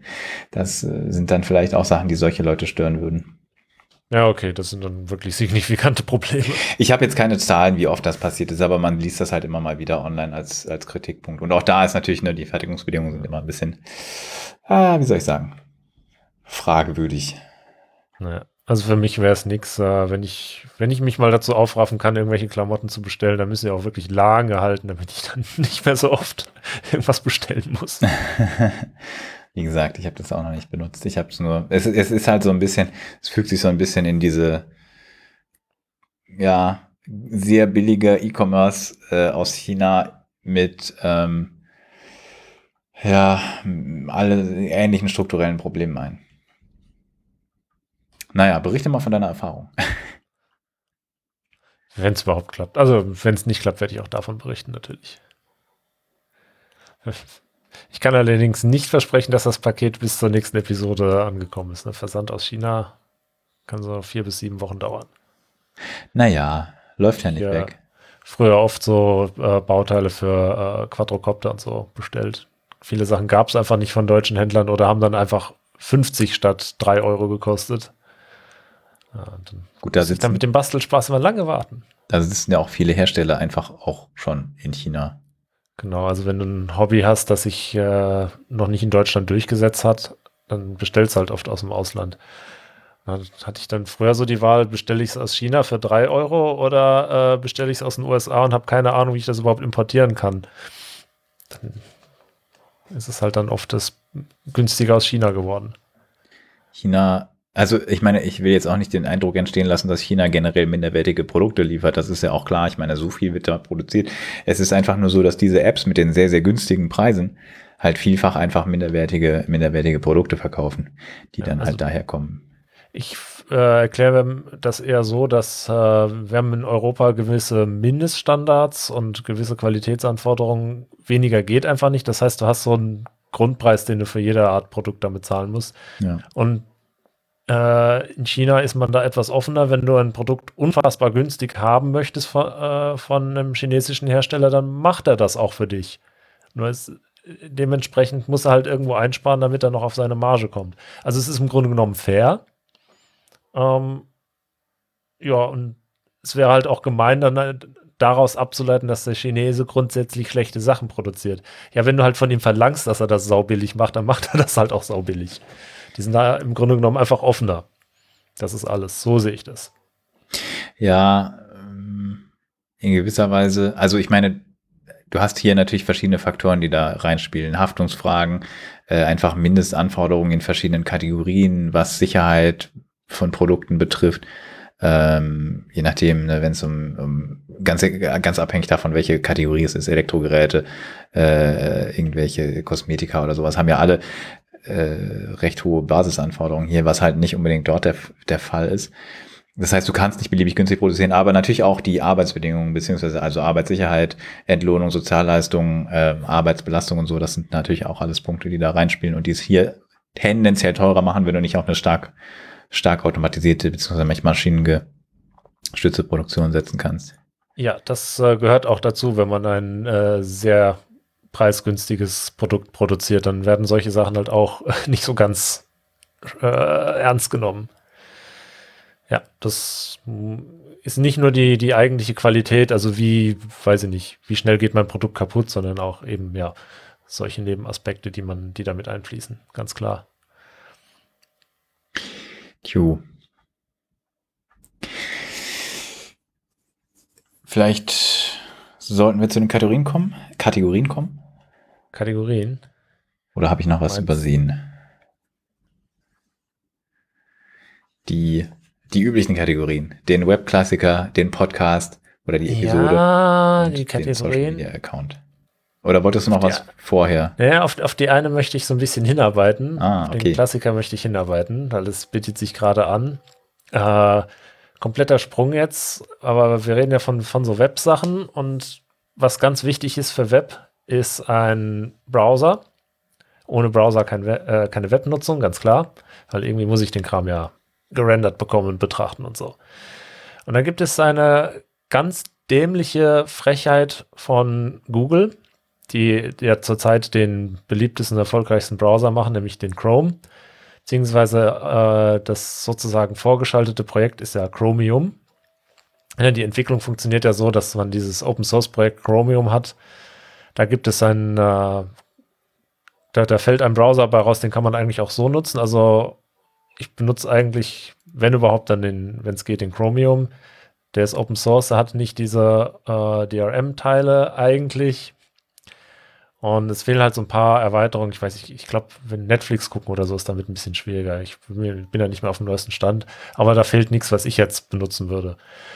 Deswegen benutze ich diese Variante. So, und dann habe ich mich ja eigentlich dran gewöhnt oder diese, diese Einstellung entwickelt, ja, das ist ja Open Source, das ist ja schon irgendwie okayisch, auch wenn es von dem großen äh, Datenkrakenunternehmen kommt, naja, kann man darüber hinwegsehen, wenn man das Ding halt auf äh, nicht alles tracken und so stellt und Adblocker rein und so.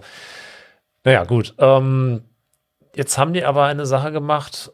Ähm, also Google hat so ganz vorsichtig angekündigt, dass sie vielleicht darüber nachdenken, in den Chrome-Browser eine Web Environment Integrity, ein Web Environment Integrity Feature einzubauen. Integrity, also das ist hier so ein, so ein schönes Wording, so nach dem Motto, äh, wir wollen ja wirklich unseren äh, Kunden, den Webseitenbetreiber garantieren, dass die Seite integer, vollständig beim Kunden ankommt. Ja, das ist, äh, so wie ich das verstehe, einfach nur verschleiert, dass es darum geht, brutal die Werbung auszuliefern, ob es jetzt dem, äh, dem Browsenden passt oder nicht. So, das heißt, ähm, die haben jetzt vor, wieder auf äh, komischem Wege den Adblocker wegzumachen im Endeffekt oder nicht, nicht benutzbar zu machen, weil ja, der würde ja die Integrität verletzen. Da würde man ja jetzt denken, okay, so wie die das normalerweise klassisch entwickeln, käme das ja in den Chrome rein. Und was ist passiert? War das, äh, glaube ich, gestern gab es auf einmal einen Commit im Chromium-Projekt, der das mal eben direkt eingebaut hat. Ja, äh, ja. Community war nicht so amused. Also äh, vielleicht können wir da direkt den äh, GitHub-Link rein tun, wo man dann die Kommentare sieht. Äh, sehr viele angepisste Leute, die sagen, das ist eine absolute Frechheit. Google, was macht ihr da bitte? Äh, ihr seid die größten Arschlöcher. Und naja, meine Meinung dazu, ich schließe mich dem an. Das ist äh, absolute Frechheit, das so zu machen, nachdem man vorher das ganz anders äh, angekündigt hat. Das ist wirklich ein Tritt ins Gemächt für die ganze Community. Und ja, ein, ein Riesenproblem, weil der Chrome-Browser hat ja im Moment äh, wie viel äh, Anteil? Äh, ungefähr 68 Prozent. 66, 66. 66, ja. Auf jeden Fall äh, die Mehrheit in der Nutzungsstatistik. Ja. Zwei so, das heißt, wenn die das jetzt auf. Ah, Moment, da muss man ja noch mitzählen, weil ähm, es gibt ja noch, also was aus dem Chromium äh, entsteht, ist ja nicht nur der Chrome, sondern daraus abgeleitet auch noch der Edge. Korrekt, der ist hier bei 10 etwa im Mai gewesen, laut Statista, verlinken wir. Uh, welcher noch? Wie Opera, glaube ich, auch, oder? Opera macht. Opera? Opera hatten, also die hatten ja mal früher eine eigene Rendering-Engine, die waren auch eigentlich eine ganz coole Firma. Der, der CEO ist mal da, war irgendwie so, eine, so einen wilden Stunt gebracht, wo er, wo ist er schwimmen gewesen? Ich weiß gar nicht mehr. Ähm, aber ich glaube, die setzen inzwischen auch auf Chromium, richtig? Ja, was gibt's da noch? Brave Browser ist, glaube ja, ich, auch. Das stimmt. So, das aber heißt, er hat keinen großen Marktanteil, aber Oprah hat einen relevanten Marktanteil. Die sind nämlich relativ stark. Also es gibt eine ganze, Leute von, eine ganze Reihe von Leuten, die bezahlt oder auch freiwillig äh, Oprah promoten, weil die offensichtlich irgendwelche Features haben, die bei den Leuten gut ankommen. Ich verstehe es zwar jetzt nicht, aber also nicht, ich kann es nicht beurteilen. Ich okay. habe, es ist mir einfach noch nicht als ähm, also ne, ich, ich, ich sehe nicht, warum ich einen anderen Browser mit einer mit derselben Rendering Engine verwenden wollte. Ja. Ne? Schöne Grüße an Apple. Ähm, so, also ich glaube, jetzt reden wir gerade nur von der Desktop-Variante. Ich weiß nicht, wie es mit äh, Mobile-Browsern aussieht, ob da auch irgendwie in den Chromium das schon reingerutscht ist. Äh, ist aber jetzt erstmal egal. Also jetzt zählen wir diesen ganzen Marktanteile zusammen, weil das, was aus der, dieser Code, der wird ja später dann in, die, diese anderen abgeleiteten Browser mit einfließen. Dann sind wir nämlich bei weit mehr als 66 Prozent. Wobei natürlich nicht unbedingt sicher ist, dass die Forks das mitnehmen. Je nachdem. Ich könnte mir vorstellen, dass die das, also gerade so ein Edge, die werden das nach ihrem eigenen Gutdünken entscheiden. Kann aber natürlich sein, dass sie auf derselben Seite sind. Microsoft ist da nicht die Plattform wie, äh, wie, wie Google und hat auch nicht die riesen Werbenetzwerk-Geschichten, äh, weshalb sie da vielleicht ein Interesse dran hätten.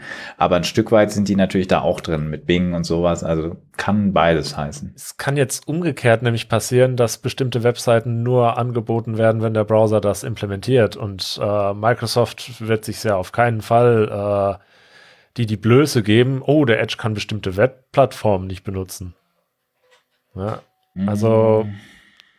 Ja, da ist halt die Frage. Je also, es ist jetzt Spekulation an der Stelle, klar. Da, da ist halt sehr die Frage, ne, wer hat wie viel Marktanteil. Also ja, klar, wenn du als Browser ausgeschlossen wirst und du bist Edge, einerseits ja, andererseits, wenn die kein Interesse dran hätten, dann sind 10% Marktanteil und gerade auf wahrscheinlich allen Bürorechnern der Welt, wenn dir das immer noch so vorinstalliert ist wie früher der Internet Explorer, mhm. dann, dann kannst du auch nicht ohne die. Das weiß ich halt nicht. Ja, ja also ähm, auf Bürorechnern beziehungsweise äh, Windows Enterprise Umgebung wirst du garantiert so auf 99 Prozent der Kisten in Edge finden, weil äh, man einfach da mehr Integration zu dieser Microsoft 365 Umgebung und so weiter erwartet. Das stimmt nicht unbedingt. Also du aber kannst, ich, ich, deswegen wird das da sein. Ich glaube nicht, dass sich irgendjemand sinnvoll leisten kann, die alle auszusperren. Das heißt, entweder wird Microsoft das selber implementieren oder es Oder übernehmen, weil es schon da ist und kostet ja nichts. Ja, ja, das meine ich mit selbst, selbst implementieren, so, also selbst ja. umsetzen. In, okay. Äh, also quasi die Sachen quasi auch in den Fork übernehmen, genau. Äh, wobei das, ich weiß nicht genau, wie das zu funktionieren scheint. Es ist ja wohl so, dass das nicht alleine der Browser ist, sondern der Browser sagt der Webseite, dass er eine, von einer Drittinstanz zertifiziert diese, dieses Dings implementiert. Natürlich Mozilla ist dagegen, habe ich gelesen. Zu Recht weil es halt auch, ja, ich sag mal, ich, ich sag das mal, ich sag das mal bisschen, ähm, bisschen fachsprachlich, aber es ist halt eine Kackidee. ähm, Fortgeschrittener Jargon, ja. Und also ich, mich beruhigt ein kleines bisschen, dass der Chrome-Marktanteil einen Peak hatte um 2018 und seitdem ist es ein bisschen abnehmend. Aber leider vieles, was dagegen dann stärker geworden ist, ist halt auch letzten Endes Chromium unter der, unter der Haube. Und Firefox, ja, der einzige. dieses Meme, wo so eine Maske hochgehoben wird und dann macht man die Maske schnell wieder drauf. Ja. Edge Legacy, also mit eigener Rendering Engine, hat übrigens einen kleineren äh, Marktanteil inzwischen als der Internet Explorer. Ähm, Firefox ist leider nur noch bei 5,3 Prozent. Ich finde, man kann nicht oft genug betonen, Firefox ist eigentlich neben Safari der einzige unabhängige vollwertige Browser, den es noch gibt, beziehungsweise die einzige Rendering-Engine. Und ich finde, also und eine auch nicht so sehr kommerzielle, eigentlich gar nicht. Das ist eigentlich eine gemeinnützige Stiftung, die zwar auch eine kommerzielle Sparte hat, ähm, aber die im Wesentlichen halt sich äh, sozusagen dem einem, einem allgemeinen Nutzen und, und der Weiterentwicklung des Internets verschrieben hat und nicht den kommerziellen Interessen von Google oder Microsoft oder Apple dient. Deswegen ähm, wäre meine dringende Empfehlung, mehr Firefox zu benutzen. Äh, I'm doing my part. Ich, ich habe jetzt auch wieder äh, rübergeschwenkt. Also ich benutze Firefox. Ich weiß, es gibt, ich weiß jetzt nicht, wie der aktuelle Stand ist. Es gab eine Zeit, da gab es äh, aus Security-Kreisen Kritik an Firefox. Kann sein, dass das immer noch so ist. Das weiß ich nicht. Aber ich nutze es sowohl auf Mobile ähm, als auch auf dem PC. Auf Mobile, auf iOS, wie gesagt, ist letzten Endes alles Safari im Moment immer noch. Aber ähm, ich sehe auch keinerlei Nachteil. Im Gegenteil, für meine Nutzungsweise ist Chromium ungeeignet. Aber ähm, äh, gut, die meisten Leute verwenden Browser nicht so, nicht so wie ich. Ja, für mich ist Chrome so ein, wenn ich mal schnell noch was nachgucken möchte, aber Main ist immer Firefox. Wir haben ja unterschiedliche Gründe, was uns wichtig ist, warum wir Werbung blocken wollen. Ähm, der offensichtliche Grund ist, die Scheiße nervt mich lenkt das unfassbar ab, wenn die ganze Seite eskaliert und Pop-ups und Pop-Unders und Pop-Sites und äh, alles springt. Und wenn ich was anklicke, dann habe ich nicht, äh, bin ich nicht auf der Webseite, sondern sonst wo. Irgendwie weiß ich nicht, bei Bratwurstfachhandel, egal. Äh, ja, also Usability ist das eine. Äh, und Ressourcenverschwendung zähle ich mal mit dazu. Der Rechner wird ja irgendwie langsamer oder heißer oder ich denke an die, äh, an die Stromrechnung. Wer soll das alles rendern, was da gerade an äh, Mädels über den Bildschirm springt? Auch der Traffic das, dadurch. Auch ja, ein Punkt.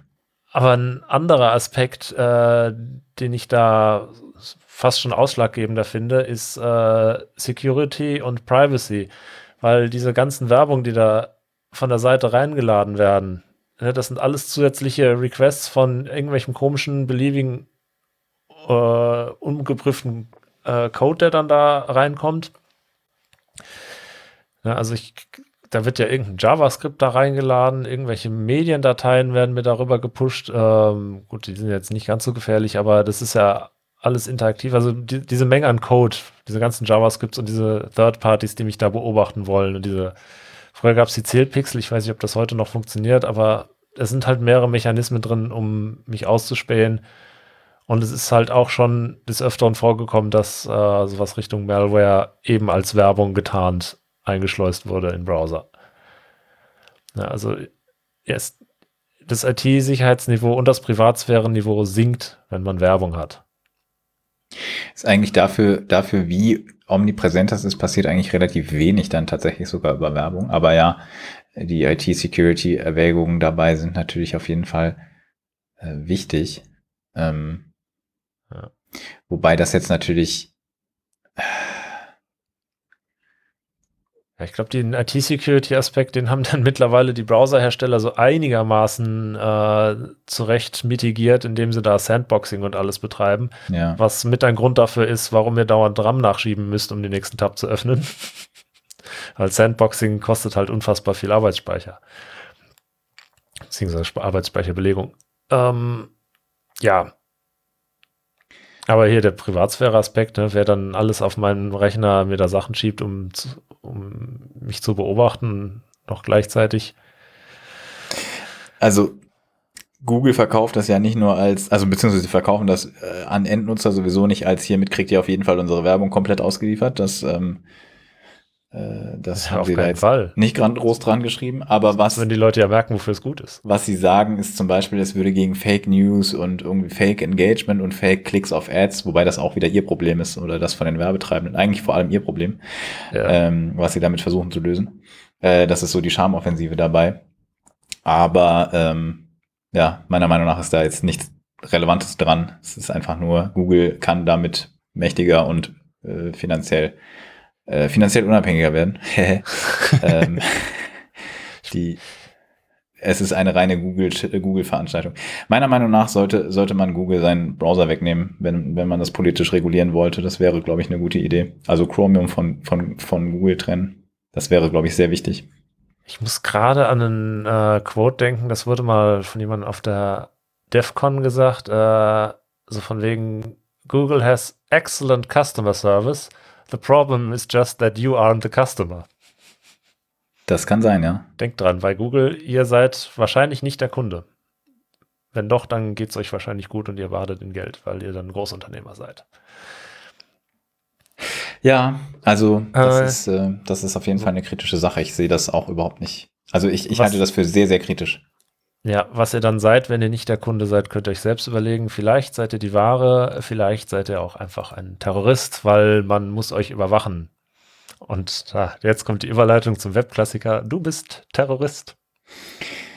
Ja, ich weiß nicht, ob ihr euch erinnert. Es gab mal, es gab ja immer wieder diese Bürgerrechtsüberwachungs, ähm, ja, Diskussionen, welche, welche Einschränkungen sind sozusagen äh, noch zu ertragen? Wo geht die Politik zu weit? Leider gibt es ja gerade aus dem Innenressort immer wieder Bestrebungen, äh, Bürgerrechte einzuschränken zugunsten von Überwachung. Ähm, und das hier ist ein Klassiker von Alexander Lehmann, äh, YouTube-Account Du bist Terrorist. Das ist ein schönes Video, so angelehnt an Du bist Deutschland, aber halt hier äh, ja mit dem Thema, weshalb ja, mit dem Thema Überwachung. Das heißt, ähm, es stellt so ein bisschen dar, hm, auf eine, auf eine satirisch überspitzte Weise, weshalb wir doch alle viel mehr überwacht werden müssten, um gegen irgendwelche, weiß ich nicht, irgendwelche kriminellen Aktivitäten vorgehen zu können, die natürlich alle sich verhindern lassen, wenn man mehr Überwachung macht. Man man weiß es. Da gibt es auch äh, natürlich einschlägige Studien, die das äh, nicht bestätigen. Aber dieses Memo ist irgendwie nicht angekommen bei den Innenministern. Side Note zu dem ursprünglichen Video Du bist Deutschland gab es ja zu der Zeit auch äh, weniger gehaltvolle Parodien, äh, so schöne Voice-Overs. So die Stelle, wo dann dieser äh, Typ da beim Reifenwechsel da äh, so, so durchs Bild auf so, oder beim Nachbarn die Reifen klauen. Ihr ahnt, in welche Richtung das geht. Ich weiß nicht, ob ich das nochmal wiederfinde. Das Ja. war auch ziemlich äh, äh, Füße hoch Niveau kommt. Mhm. Äh, Also die, ich finde, wir, ne, wir waren ja immer vor der Chatkontrolle durch die EU. Sehr schön hier dieses, also hier auch schon in dem Du bist Terrorist-Video von 2009. Äh, wir kennen, wir kennen deine Passwörter, schauen uns deine Urlaubsbilder an. Die technischen Hintergründe waren ein bisschen andere, aber die, das Bedürfnis der Politik, eure Urlaubsbilder anzuschauen, äh, ist irgendwie immer noch dasselbe. Hm, Würde ich, würde ich als Klassiker an der Stelle einfach auch zur Hintergrundbildung durchaus mal empfehlen, äh, sich anzuschauen. Und es gibt auch noch andere, andere nette Videos auf dem Kanal. Insofern könnt ihr da schauen. Der macht inzwischen richtig abgefahrene 3D-Animationen, wie es aussieht, aber die kenne ich nicht. Aber dieser Klassiker ist auf jeden Fall, mh, ja, eben genau das, ein Klassiker. Gab es auch auf Englisch. Da gibt es noch ein paar solche, solche etwas aktivistischen Sachen hier. ich glaube, in eine ähnliche Kerbe schlägt ja auch äh, Podcast. Ja, Der der Podcast. Ich bin mir nicht sicher, ich habe es nicht gefunden. Wir sollten mal eine Aufstellung machen.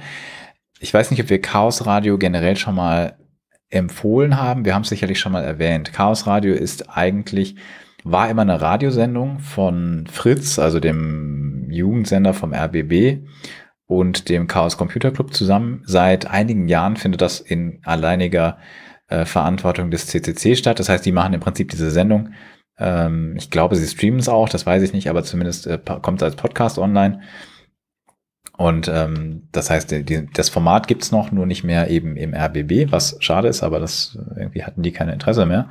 Da ging es in der aktuellen Folge um dasselbe Thema, was wir in der in diesem Special zu ähm, ja, Staatstrojanern schon hatten. Das wird da beleuchtet. Da gibt's nämlich News auf europäischer Ebene, gibt's einen Untersuchungsausschuss. Da sind Leute, die dort beteiligt sind ähm, als Experten und die sich auch schon, äh, schon generell, schon historisch schon länger damit beschäftigen.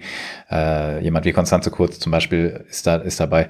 Und es geht, geht eben um das Thema Einsatz von Staatstrojanern, in dem Fall gegen sowohl ähm, Regierungsvertreter einzelner Länder als auch gegen die EU-Kommission. Also ich bin mir jetzt nicht sicher, ob es Predator war oder ob es die, ähm, die Software von der NSO Group war. Die hieß anders. Fällt mir gerade nicht ein. Ähm, aber das Thema wird da, äh, also beziehungsweise die Erkenntnisse aus dem Untersuchungsausschuss und so, der, der Verlauf wird da besprochen und das Ganze wird so ein bisschen eingeordnet. Also, ne, um dasselbe Thema nochmal von der anderen Seite, aus sozusagen dem, aktuellen und, und aktiven Politikbetrieb, oder sagen wir dem mittelbaren, nämlich über Ausschüsse und über Experten, die halt wirklich sich mit dem Thema auskennen und die Politik beraten. Wenn man es aus diesem Blickwinkel mal, mal hören möchte, dann würde ich sagen, ist das ähm, absolut eine Empfehlung und auch generell, es kann ja nicht sein, dass ähm, die Bevölkerung ist, ist auf jeden Fall nicht okay, aber wenn, wenn die das Ausspionieren schon vor gewählten Abgeordneten wegen eventueller Partikularinteressen oder warum auch immer genau keinen Halt macht, dann ne, äh, ist das, glaube ich, ein, ein sehr grundsätzliches Problem, mit dem wir uns befassen müssen. Und leider ist das Ganze etwas underreported in den größeren Medien. Und da gibt's halt einen, ich glaube, einen anderthalbstündigen Podcast dazu. Das ist also die Episodenempfehlung. Ihr könnt euch natürlich auch da wieder den ganzen Podcast reinziehen. Da gibt's eine sehr lange Historie. Aber es geht jetzt speziell wieder um die aktuelle Episode vom Chaos Radio. Moderiert vom, äh, von Markus Richter. Den kennt man vielleicht auch schon aus dem Umfeld. Das wäre die Episodenempfehlung, beziehungsweise Podcast slash Episodenempfehlung der Woche. Auftragshacks mit Staatstrojanern heißt die Folge.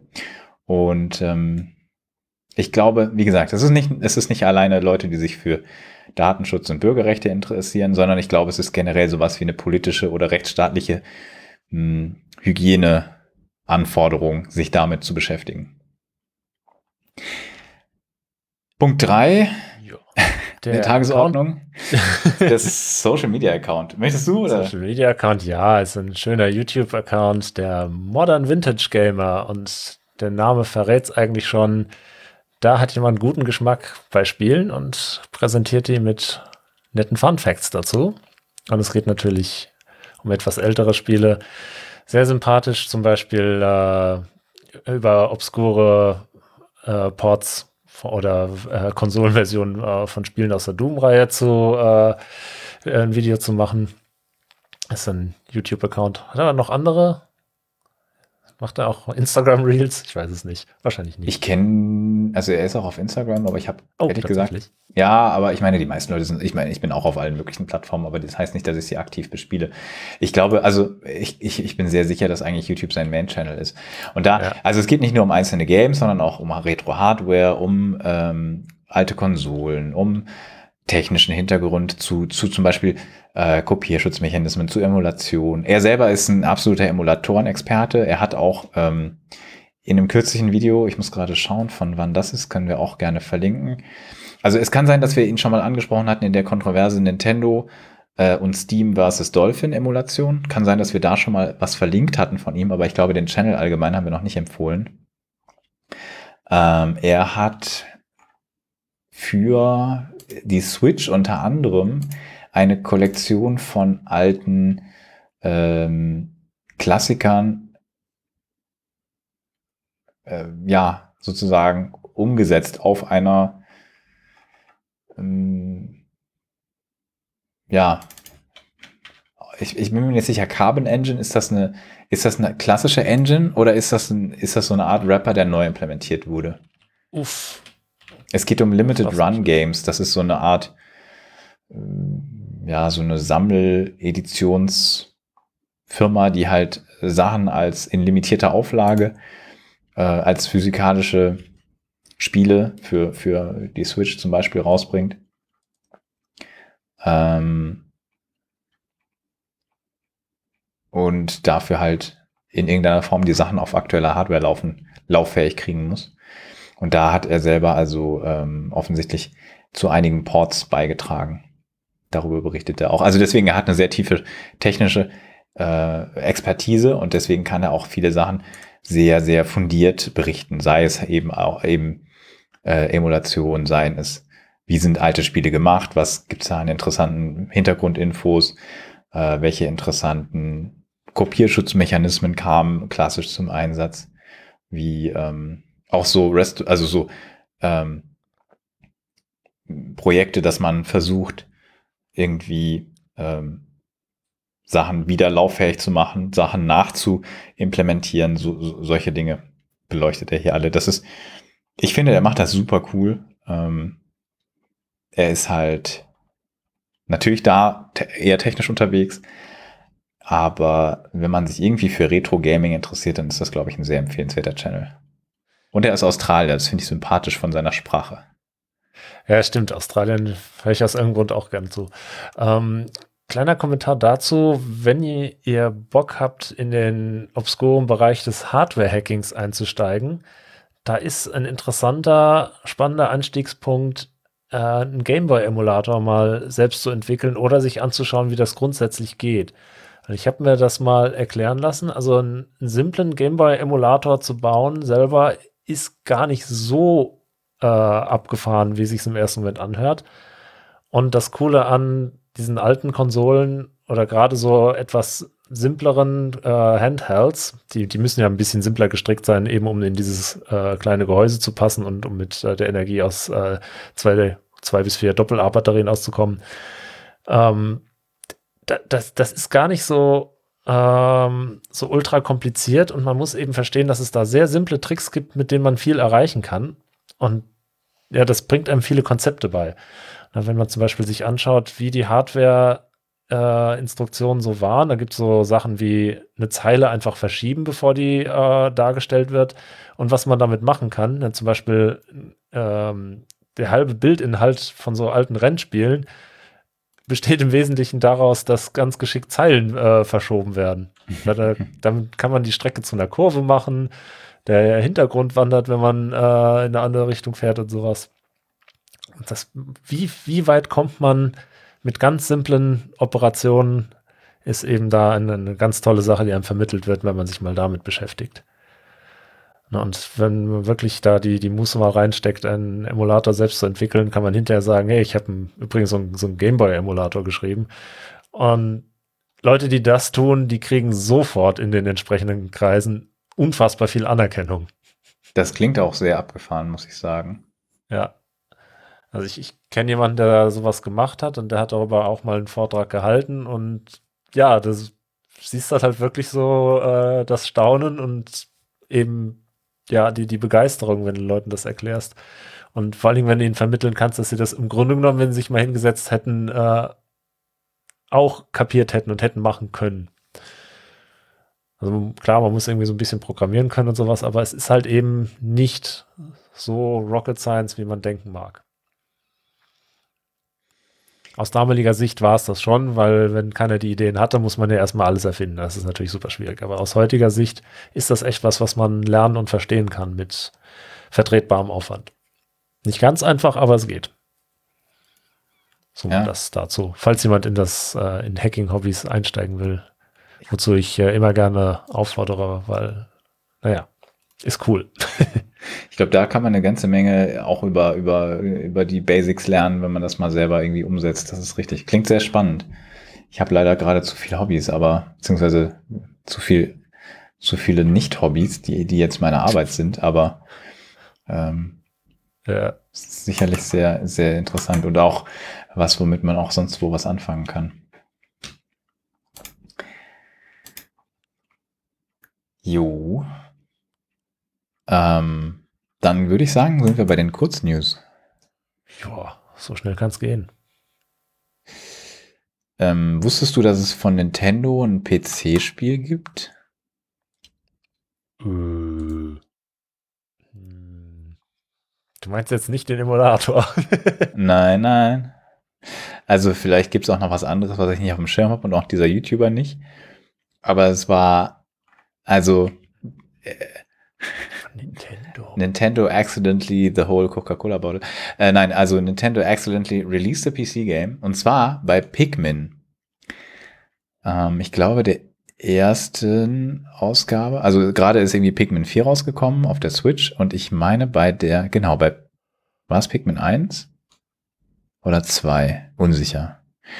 Jedenfalls haben die da offensichtlich versehentlich auf der Release-Disk Debug-Builds für PC, für Windows mit drauf.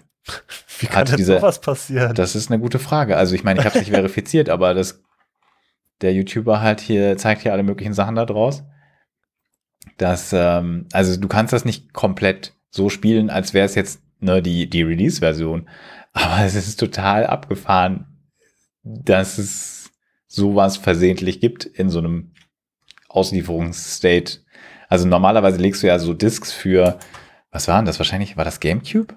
GameCube hatte Discs, ja. Das waren ja im Grunde genommen kleine DVDs, die rückwärts laufen. Ich, ich bin mir nicht sicher, ob das Spiel auf GameCube war, aber äh, wahrscheinlich schon. Normalerweise legst du dir, also egal welche, aber legst du ja tendenziell nicht in den PC ein. Aber wenn du es tust, dann hast du da eine ausführbare Excel-Datei. Je nach mhm. Sprachversion scheint das sogar nochmal, also es scheint die nicht nur in einer Version vorgekommen zu sein, wenn ich das richtig in Erinnerung habe in dem Video. Ähm, das, keine Ahnung, also ganz wild. Wenn es ein GameCube-Disk war, legst du die nicht einfach in den PC ein. Also kannst du machen, aber da kommt nichts bei raus. Da musst du schon ein bisschen modifizieren, das Laufwerk, weil die eben aus diesem Grund rückwärts äh, beschrieben sind. Ja, okay. Äh, äh das ist ja, es, es geht, es ist machbar, aber äh, nicht ganz trivial also bei älteren Konsolen kommt sowas ja mal, kam sowas sehr oft vor, dass da überflüssige Daten drauf waren, weil äh, da hatten die das schon so halb fertig und haben dann gemerkt, hm, okay, das und das äh, brauchen wir jetzt gar nicht. Ja gut, äh, machen wir halt den Speicherbereich äh, nicht erreichbar durch die Programmierung und fertig. Das ist, ging dann manchmal schneller und billiger, als äh, nochmal die äh, Schaltung da anzupassen. Im, Im großen Stil. Aber bei einer, auf, auf, Sachen, die auf den Disk kommen. Genau, bei einer Disk ist das, denke ich, eher, Das ist sehr kurios. Das klingt nach einem richtig blöden Versehen. Ja, höchstwahrscheinlich. Aber dafür hat man ganz interessante Einblicke, die man ansonsten nicht hätte in irgendwelche Debug-Versionen davon. Es ist äh, süß. Also, Video könnt ihr euch gerne anschauen. Ich fand das sehr, sehr interessant, sehr unterhalten. Also, es müsste die, es müsste die GameCube-Version sein. Das heißt, du hast natürlich recht, das ist nicht ganz so einfach auszulesen aber natürlich möglich. Und da ist einfach mal ein Windows Executable drauf. Sweet. Pikmin-Exe. Schönes, schöne kleine Mini-News, wenn wir schon bei Gaming waren. Kurzer Retro-Ausschwank. ich äh, Leute kennen ja das alte Spiel Wolfenstein 3D. Und da gab es auch eine Sache, äh, die hätten sie mal wegmachen sollen, haben sie aber nicht. Ähm, es gab irgendwie so, so ein Easter Egg in der sehr frühen Version des Spiels. Dann hieß es da äh, Call Apogee, also Apogee, die, die Macher, hm. and say Ardwolf, also irgendwie Erdwolf, also ist, so ein, ist nicht, vielleicht eine Anspielung an, an, an, den Adolf, den man am Ende des Spiels äh, oder im, im, dritten Akt erschießt. Ähm, so, das, da haben dann relativ viele Leute das gefunden und ähm, da angerufen. So, und äh, dann haben die das in der späteren Version eben nicht erreichbar gemacht, aber trotzdem in, dem, in den Spieldateien drin gelassen, diesen, äh, diesen Hint. Mhm. Naja, äh, ich glaube, die rufen da heute noch an, die Leute, die das finden. Also, äh, ja.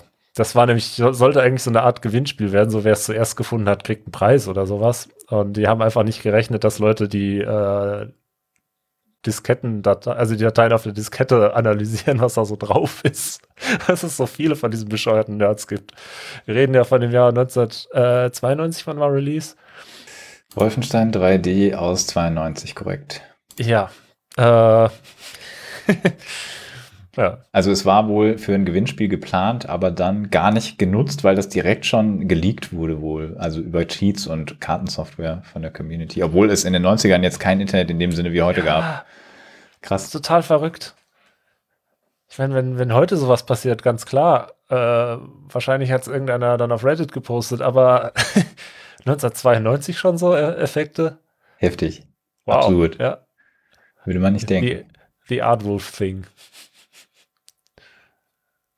Ja, überraschend. Aber es ist, ist, ist mir gerade so eingefallen. Es ist witzig. Ich finde, ich finde, es gibt ja auch immer mal wieder umgekehrt immer wieder Sachen, wo jemand nach 20 Jahren in irgendeinem uralten Spiel plötzlich noch ein Geheimnis gefunden hat, was keiner, von dem keiner mehr wusste oder von dem ja, cool. noch keiner wusste. Das äh, gibt's ja umgekehrt auch, auch immer mal wieder. Finde ich auch mal sehr, sehr interessant sowas. Das sind natürlich immer nur so kleine witzige Side-Facts, aber irgendwie ich weiß nicht, das, das macht nochmal so ein, nochmal so, ah ja, cool, okay, es ist noch mehr, noch mehr Liebe da reingeflossen, als man vielleicht schon damals gemerkt hat. Mm. Die, es gibt, wir hatten ja eben das Thema Staatstrojaner schon ein bisschen ne, im, im, im, im Sinne von äh, dieser Berichterstattung über den Untersuchungsausschuss.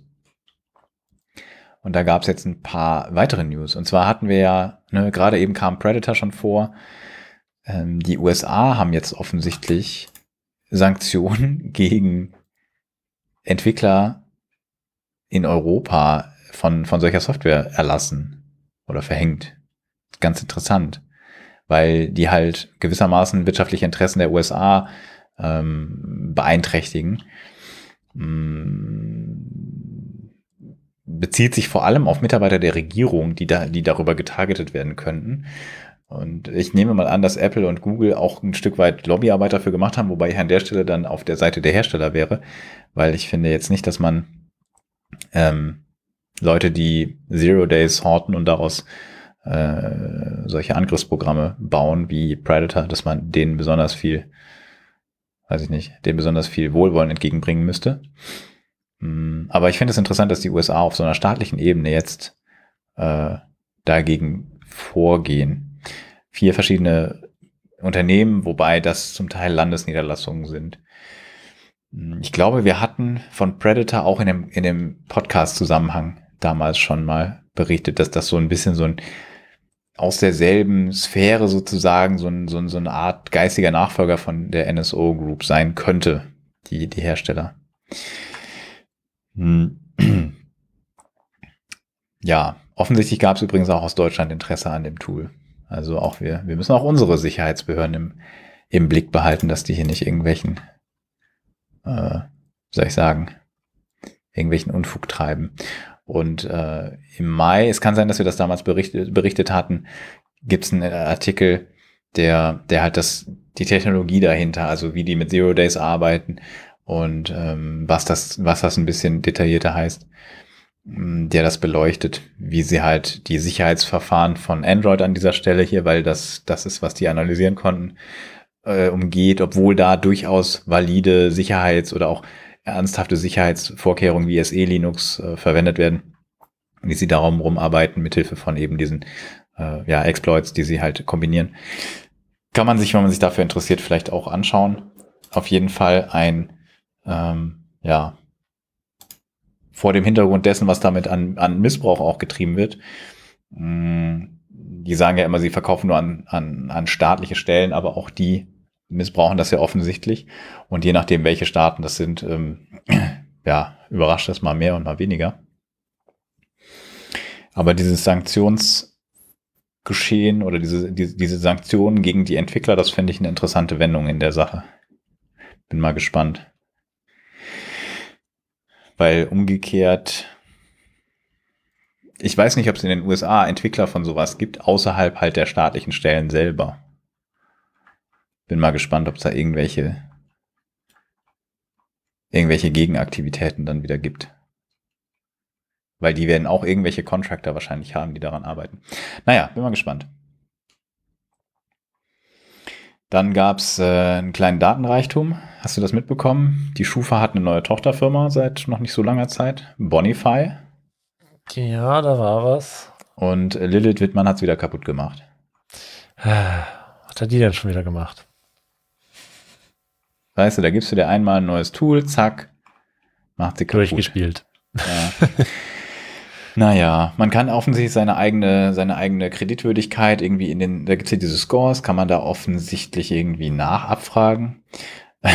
Und sie schreibt, eine Tochterfirma der Schufa die euch eure Kreditwürdigkeit anzeigt und auch Mieterauskünfte ausstellt. Das macht sie aber nicht nur für euch persönlich, sondern für jeden, für den ihr mal eine Kreditauskunft haben wollt. Sie hat da einen Fall von äh, Jens Spahn Daten, weil über den einige Daten sowieso im Zusammenhang mit seiner Villenaffäre geleakt sind, äh, gezeigt. Da sagt allerdings, ich weiß nicht, ob Schufa oder Bonify sagen dazu, naja, das wären nur allgemein, also die hätte da zwar einen Datensatz bekommen, indem sie halt das API, das API hat äh, irgendwie über so einen Timing-Angriff kannst du da Sachen machen, die du auf jeden Fall nicht tun können solltest. Also da ist auf jeden Fall ein gravierendes technisches IT-Security-Problem. Ob das aber dazu führt, dass man nur seine eigenen Daten manipulieren kann oder dass man andere Daten abrufen kann, ist offensichtlich noch nicht ganz confirmed. Die behaupten nämlich, die Daten, die du da bekommst, wären einfach aus der Anfrage generiert und hätten nicht wirklich, wären nicht wirklich die Daten der Person. Hm, mal sehen, mal sehen. Die Schufa beruft sich im Übrigen darauf, dass sie sagen, ja, das bezieht, bezieht sich nicht auf unsere Daten, sondern auf die Daten, die Bonify war eigentlich ein unabhängiges Startup und die haben Daten auch von einem anderen Anbieter genutzt und angeblich bezieht sich das auf die Boniversum-Daten. Ähm, naja, bin mal gespannt. Da könnte noch interessante Sachen rauskommen, könnte ich mir vorstellen. Die Schufa ist ja sowieso hm, sehr beliebt, auch bei Entwicklern wohl. Und das könnte möglicherweise dazu geführt haben, wurde online gemutmaßt, dass sie möglicherweise hm, gerade im Rahmen von dieser Akquisition nicht die Manpower hatten, das so anzupassen, wie es dann IT-Security-mäßig geboten gewesen wäre. Aber das ist jetzt, wie gesagt, nur Internetgerüchte. Das müssen wir mal, müssen wir noch verifizieren, ob da jetzt wirklich, also ne, es ist confirmed, dass da ein Sicherheitsproblem oder ein ja, gewissermaßen ein Sicherheitsproblem. Du kannst die, deine, eigene Aus, deine eigenen Auszüge faken und die sehen dann wohl valide aus. Aber ähm, wie weit es geht, ist noch nicht ganz klar. Müssen wir mal, müssen wir mal weiter begleiten. Äh, die Schufa, wie gesagt, versucht das alles abzuwiegeln. Hm. Aber gut. Interessante, interessante Sache und ähm, natürlich nicht positiv, gerade wenn du anderer Leute Daten damit bekommen können solltest, dann, äh, dann umso weniger. Denn das sind ja relativ, also gerade diese ne, Kreditsicherheit und Scoring-Daten werden ja nun wirklich sehr mh, hm, sensitiv. Man, man muss mal sehen.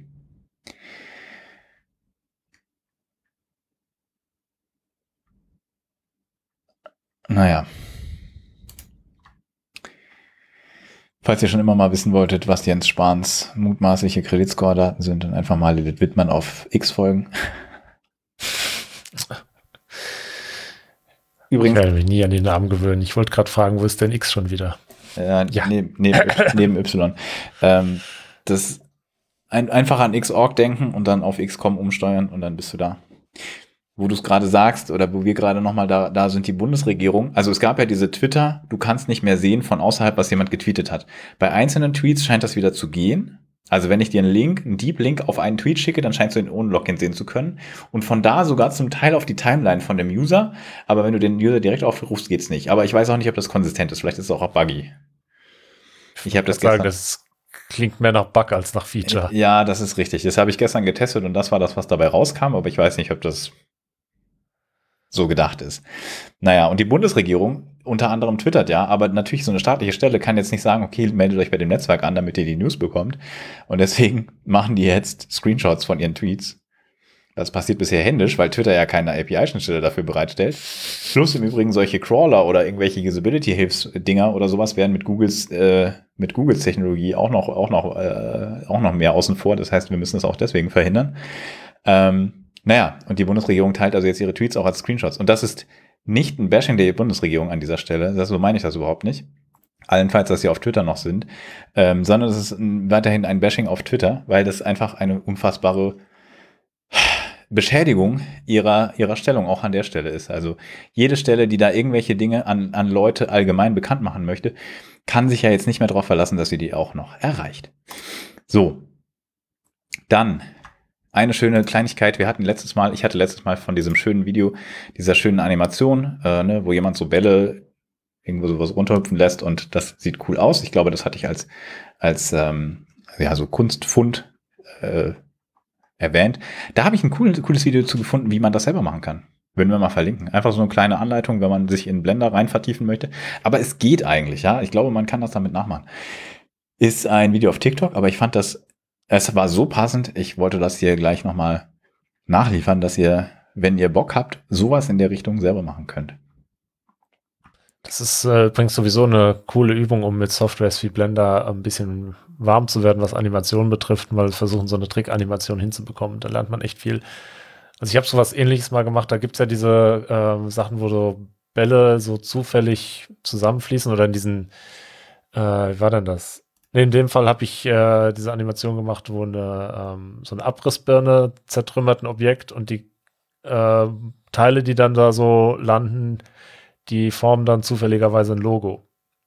Ja, und das macht man halt, indem man rückwärts animiert, beziehungsweise äh, in dem Fall war es nach dem letzten Animationsschritt die Sachen einfärben, sodass die Farbe einfach bleibt für die komplette Animation, sodass es am Anfang so zufällige Farben hat, was da zertrümmert wird. Dieser ich glaube, ein Stapel an Blöcken war das so rum. Mhm. Und ja, so dass es am Ende zufällig so fällt. Ne? Ganz simple Sache, wirkt aber total cool am Ende. Manchmal sind es ja gerade die, die einfachen Sachen mit dann so ein bisschen Simulation, die richtig coole Ergebnisse geben. Hier ja eigentlich auch. Das ist ja eigentlich Physik, abprallen, so ein bisschen, eigentlich sehr einfache Physik. Könnte man selber noch ganz gut selber implementieren. Aber macht halt schöne Ergebnisse. Nachteil, wenn man sowas einmal gemacht hat, versteht man auch bei so anderen Videos äh, ziemlich schnell, wie es geht und die Faszination ist etwas äh, geringer. You have been warned. Ja, weiß nicht. Das ist doch dann immer noch beeindruckend, was du mit wenigen, auch mit wenigen Sachen erreichen könntest, finde ich. Ja. Also ich, ich kann damit gut leben, weil ich finde es immer noch cool. Ja, dann, dann passt ja. Hm.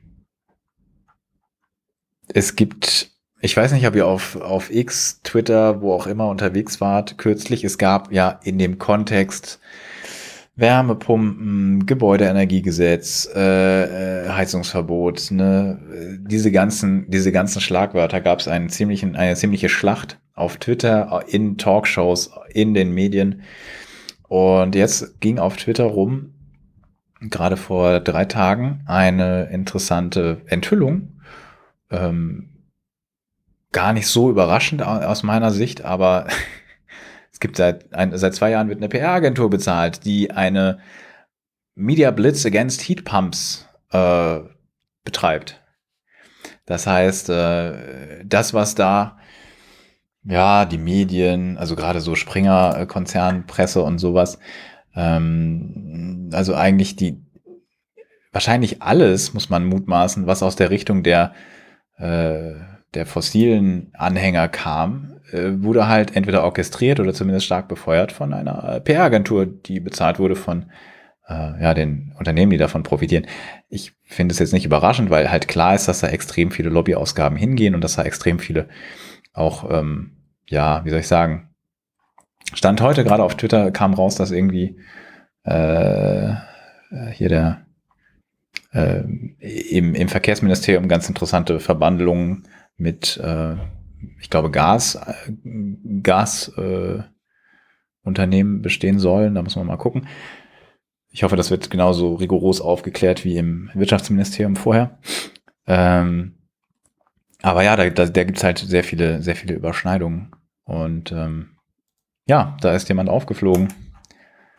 Insofern hoffe ich, dass das ein bisschen sich mehr in den Kontext setzen lässt für, für Leute, die das jetzt wissen. Was da so passiert ist und wer da, mit welcher Agenda vielleicht dahinter steckt. Äh, wenn du übrigens Kurznews hast, immer gerne, ne? Wir können auch gerne mischen. Ich weiß nicht, wie von deiner Seite. Sicher, aber ich glaube, heute habe ich da nicht viel mehr hinzuzufügen. Äh, ich habe noch so zwei, drei Kleinigkeiten. Einmal hatten wir ja berichtet hier Fall Rammstein. Das bewegt sich natürlich die ganze Zeit weiter. Die Anwälte wurden inzwischen aktiv. Spiegel hat ein bisschen äh, einstecken müssen. Kyla Schüx hat etwas einstecken müssen. Da gab es ein ähm, äh, ich glaube, eine einstweilige Verfügung ist das. Ist das richtig? Das LG Hamburg hat acht Textpassagen aus ihrem Video verboten. Ich glaube, das ist, wie gesagt, eine einstweilige Verfügung, meine ich. Das habe ich jetzt hier auf die Schnelle nicht parat. Aber, also so Sachen wie die Vor der Vorwurf, dass es da, dass da K.O.-Tropfen den, den Frauen oder Mädchen verabreicht wurden, das muss sie jetzt, musste sie jetzt streichen und äh, dass die Leute bewusst betrunken gemacht wurden, äh, in dem, also Leute heißt die, die Frauen, äh, das musste sie, glaube ich, auch rausnehmen, oder vielleicht war es auch der Spiegel. Und ähm, ich glaube, wir hatten ihr Video damals verlinkt, was ich besonders, was ich in dem Kontext nochmal hier vielleicht auch ansprechen wollte kam hier in der Einordnung von Legal Tribute Online gar nicht so durch. Aber das Landgericht Hamburg sagt einem ja was, oder? Mhm. Die kennt man. Da muss ich auch mal wieder an so ein, ja, ist auch fast so ein Klassiker denken. Also, da habe ich noch mal zwei, drei ältere Artikel rausgekramt, weil wenn du Landgericht Hamburg und Presse oder auch ich glaube, bei Abmahnungen waren die, glaube ich, auch nicht ganz schlecht, aber gerade die Pressekammer äh, ist so ein bisschen, ja, bekannt und Da hat sowohl Lawblog, also Udo Vetter, ähm, Anwalt und bloggt unter lawblog.de, als auch zum Beispiel der NDR schon darüber berichtet, welche, welche Haltung man in Hamburg zur Pressefreiheit hat. Gerade, also ich fand, ich fand das ganz witzig, da war so ein bisschen Kollegenschelte untereinander zwischen, äh, nicht LTO, zwischen, zwischen Anwälten, die über die, äh, die Presse Rechtsprechung äh, urteilten und Udo Vetter, beziehungsweise die Anwälte, die, die das gut fanden, was das Gericht entschied, haben ein bisschen auf Udo Vetter eingeschlagen in irgendwelchen äh, Blogartikeln von sich. Aber der NDR hat hier so ein bisschen den, finde ich, noch viel, viel krasseren Take. Und ähm, ja, also Juristen, Journalisten, Frust, Gerichtsurteile behindern Berichterstattung. Und das ist halt so der Tenor von dem ganzen Artikel. Der ist relativ alt, der ist von 2009, deswegen Klassiker, ja. Also seitdem sieht man immer wieder dieses Muster, dass Leute, die äh, irgendwelche Aussagen gerne unterbunden hätten, ähm, das sehr gerne mal in Hamburg versuchen, weil man nämlich das Gericht, den, also es gibt das Thema fliegender Gerichtsstand. Ich glaube, das ist auch immer noch so. Ähm, kann man sich das Gericht, wo man dagegen vorgeht, aussuchen, weil die Argumentation ist, meiner Meinung nach völliger Blödsinn, aber habe die Regel nicht gemacht. Weil ja überall diese Zeitung erscheint oder das Online-Angebot abrufbar wäre, deswegen kannst du überall dagegen klagen und dann suchen sich die Leute natürlich ähm, Gerichte, die idealerweise in ihrem Sinne entscheiden. Und ähm, ja, also die, die Überschriften in dem Artikel finde ich äh, ja im Zweifel gegen die Meinungsfreiheit. Hier geht es darum, dass zum Beispiel Stefan Niggemeier, ein sehr, sehr profilierter und ähm, meiner Meinung nach sehr cooler und äh, auch, auch sehr seriöser Blogger, ähm, äh, schon vom Landgericht Hamburg äh, Probleme, äh, Probleme hatte. Ähm, grottenfalsche Interpretation. Da geht es um einen Prozess äh, im, ja, von, von oder äh, angestrengt von Gregor Gysi. Hm, ich finde das zur Einordnung, glaube ich, ganz gut, dass ähm,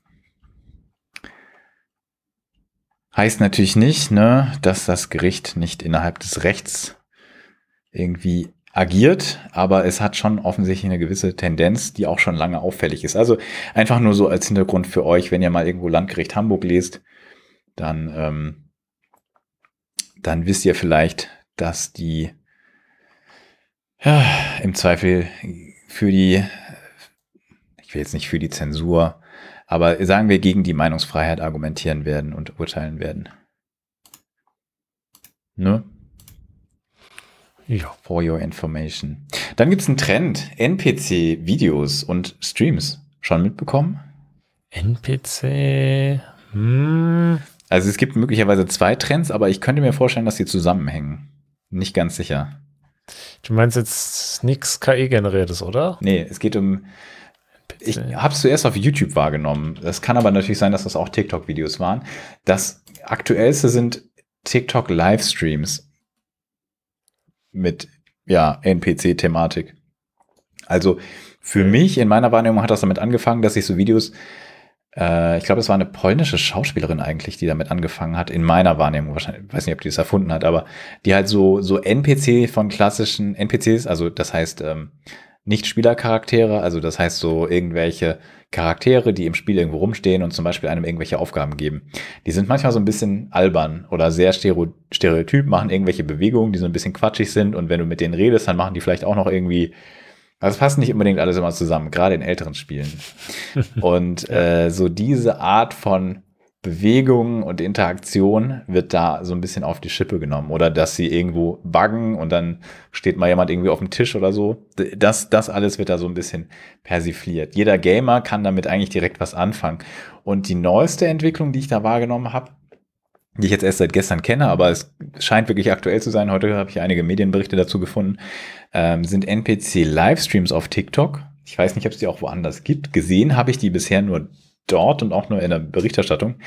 Das heißt, Leute, die für Donations, die Donations haben so, äh, das habe ich noch nicht hundertprozentig durchschaut, muss ich zugeben. Die Donations haben irgendwie so, so Items, denen die zugeordnet sind. Ich weiß nicht, ob die verschiedenen Wert haben, aber du kannst irgendwie was donaten, indem du, wenn ich jetzt was sage, ist wahrscheinlich falsch, eine Banane oder sowas irgendwie oder äh, ein Stück Kuchen oder sowas in der App sozusagen donatest. Also das heißt, es ist wie bei Twitch so ein bisschen, aber so ein bisschen es ist nicht Geld, sondern es sind halt irgendwelche Items. Weiß nicht, äh, ich habe es noch nicht hundertprozentig durchschaut, muss ich zugeben. Aber jedenfalls ist das das, was du auf jeden Fall äh, dort machen kannst. Und dann ist halt die, der Inhalt des Streams, dass die so ein bisschen wie diese, wie diese mh, mm, äh, lebenden Statuen gefühlt, dass sie halt auf so eine Donation immer auf dieselbe Weise, halt so NPC-mäßig, also ohne, also ausdruckslos und irgendwie so sehr mechanisch und halt irgendwie quatschig reagieren. Und das scheint, ähm, ja, ich weiß jetzt nicht, wie großer Trend zu sein, aber zumindest hat es einigen Widerhall online inzwischen gefunden und scheint sich auch lukrativ, äh, also scheint auch lukrativ zu sein für einige der Macher, das halt mit so einem Stream äh, schon nicht ganz wenig Geld verdienbar ist. Wie gesagt, diese Sachen, das sind Donations, die halt durch diese Items irgendwie repräsentiert werden. Und äh, ich weiß nicht. Es ist jetzt, ne, es ist jetzt keine Empfehlung oder sowas, einfach nur eine Beobachtung, dass das gerade, ähm, dass das gerade ein TikTok und maybe auch, wenn die Historie so ist, wie ich es wahrgenommen habe, auch so ein YouTube-Trend ist, dass man NPCs persifliert zunächst mal nicht kommerziell, einfach als Gag und jetzt hat sich das Ganze offensichtlich kommerzialisiert. Verrückt, das habe ich überhaupt nicht wahrgenommen. ist, ich meine, das ist ja auch, ich, ich meine, wir können ja hier auch immer nur unsere, unser beider Sichtweisen abbilden, aber die sind zumindest schon mal nicht total deckungsgleich. Äh, deswegen ja. ist es aber auch cool, wenn ihr, ihr Hörer, äh, im Discord seid und auch noch Sachen hier reinwerft, die wir vielleicht gar nicht mitbekommen, wenn ihr in anderen Ecken des Netzes unterwegs seid, also gerne immer Rechercheinformationen oder muss nicht per Discord sein, kann auch gerne per E-Mail sein oder per Social Media. Ne? Die Daten sind ja immer in den Folgen, in den Shownotes angegeben. Wenn ihr was habt, was außerhalb unserer Wahrnehmung ist und wir deswegen vielleicht gar nicht oder erst spät mitbekommen, dann könnt ihr uns das sehr gerne einreichen, dann berichten wir das gerne. Und wenn wir äh, wenn wir es schaffen, dann verlinken, also dann weisen wir auch darauf hin, dass es eine Community-Einreichung war. Es kann sein, dass wir es mal vergessen haben, aber wir versuchen das transparent zu machen. Ähm, weil wir nicht überall sein können. Aber ich meine, zumindest haben wir schon mal unterschiedliche Perspektiven. Das ist ja schon mal gut. Wir versuchen das möglichst breit abzubilden, was im Netz in den verschiedensten Ecken passiert. So, ich glaube, der Rest ist Kleinkram, den können wir aufheben von meiner, von meiner Seite aus. Jo. Dann würde ich sagen, sind wir, sind wir durch. Für jetzt schaltet in zwei Wochen wieder ein, wenn es wieder heißt, was ist die letzten 14 Tage im Netz passiert.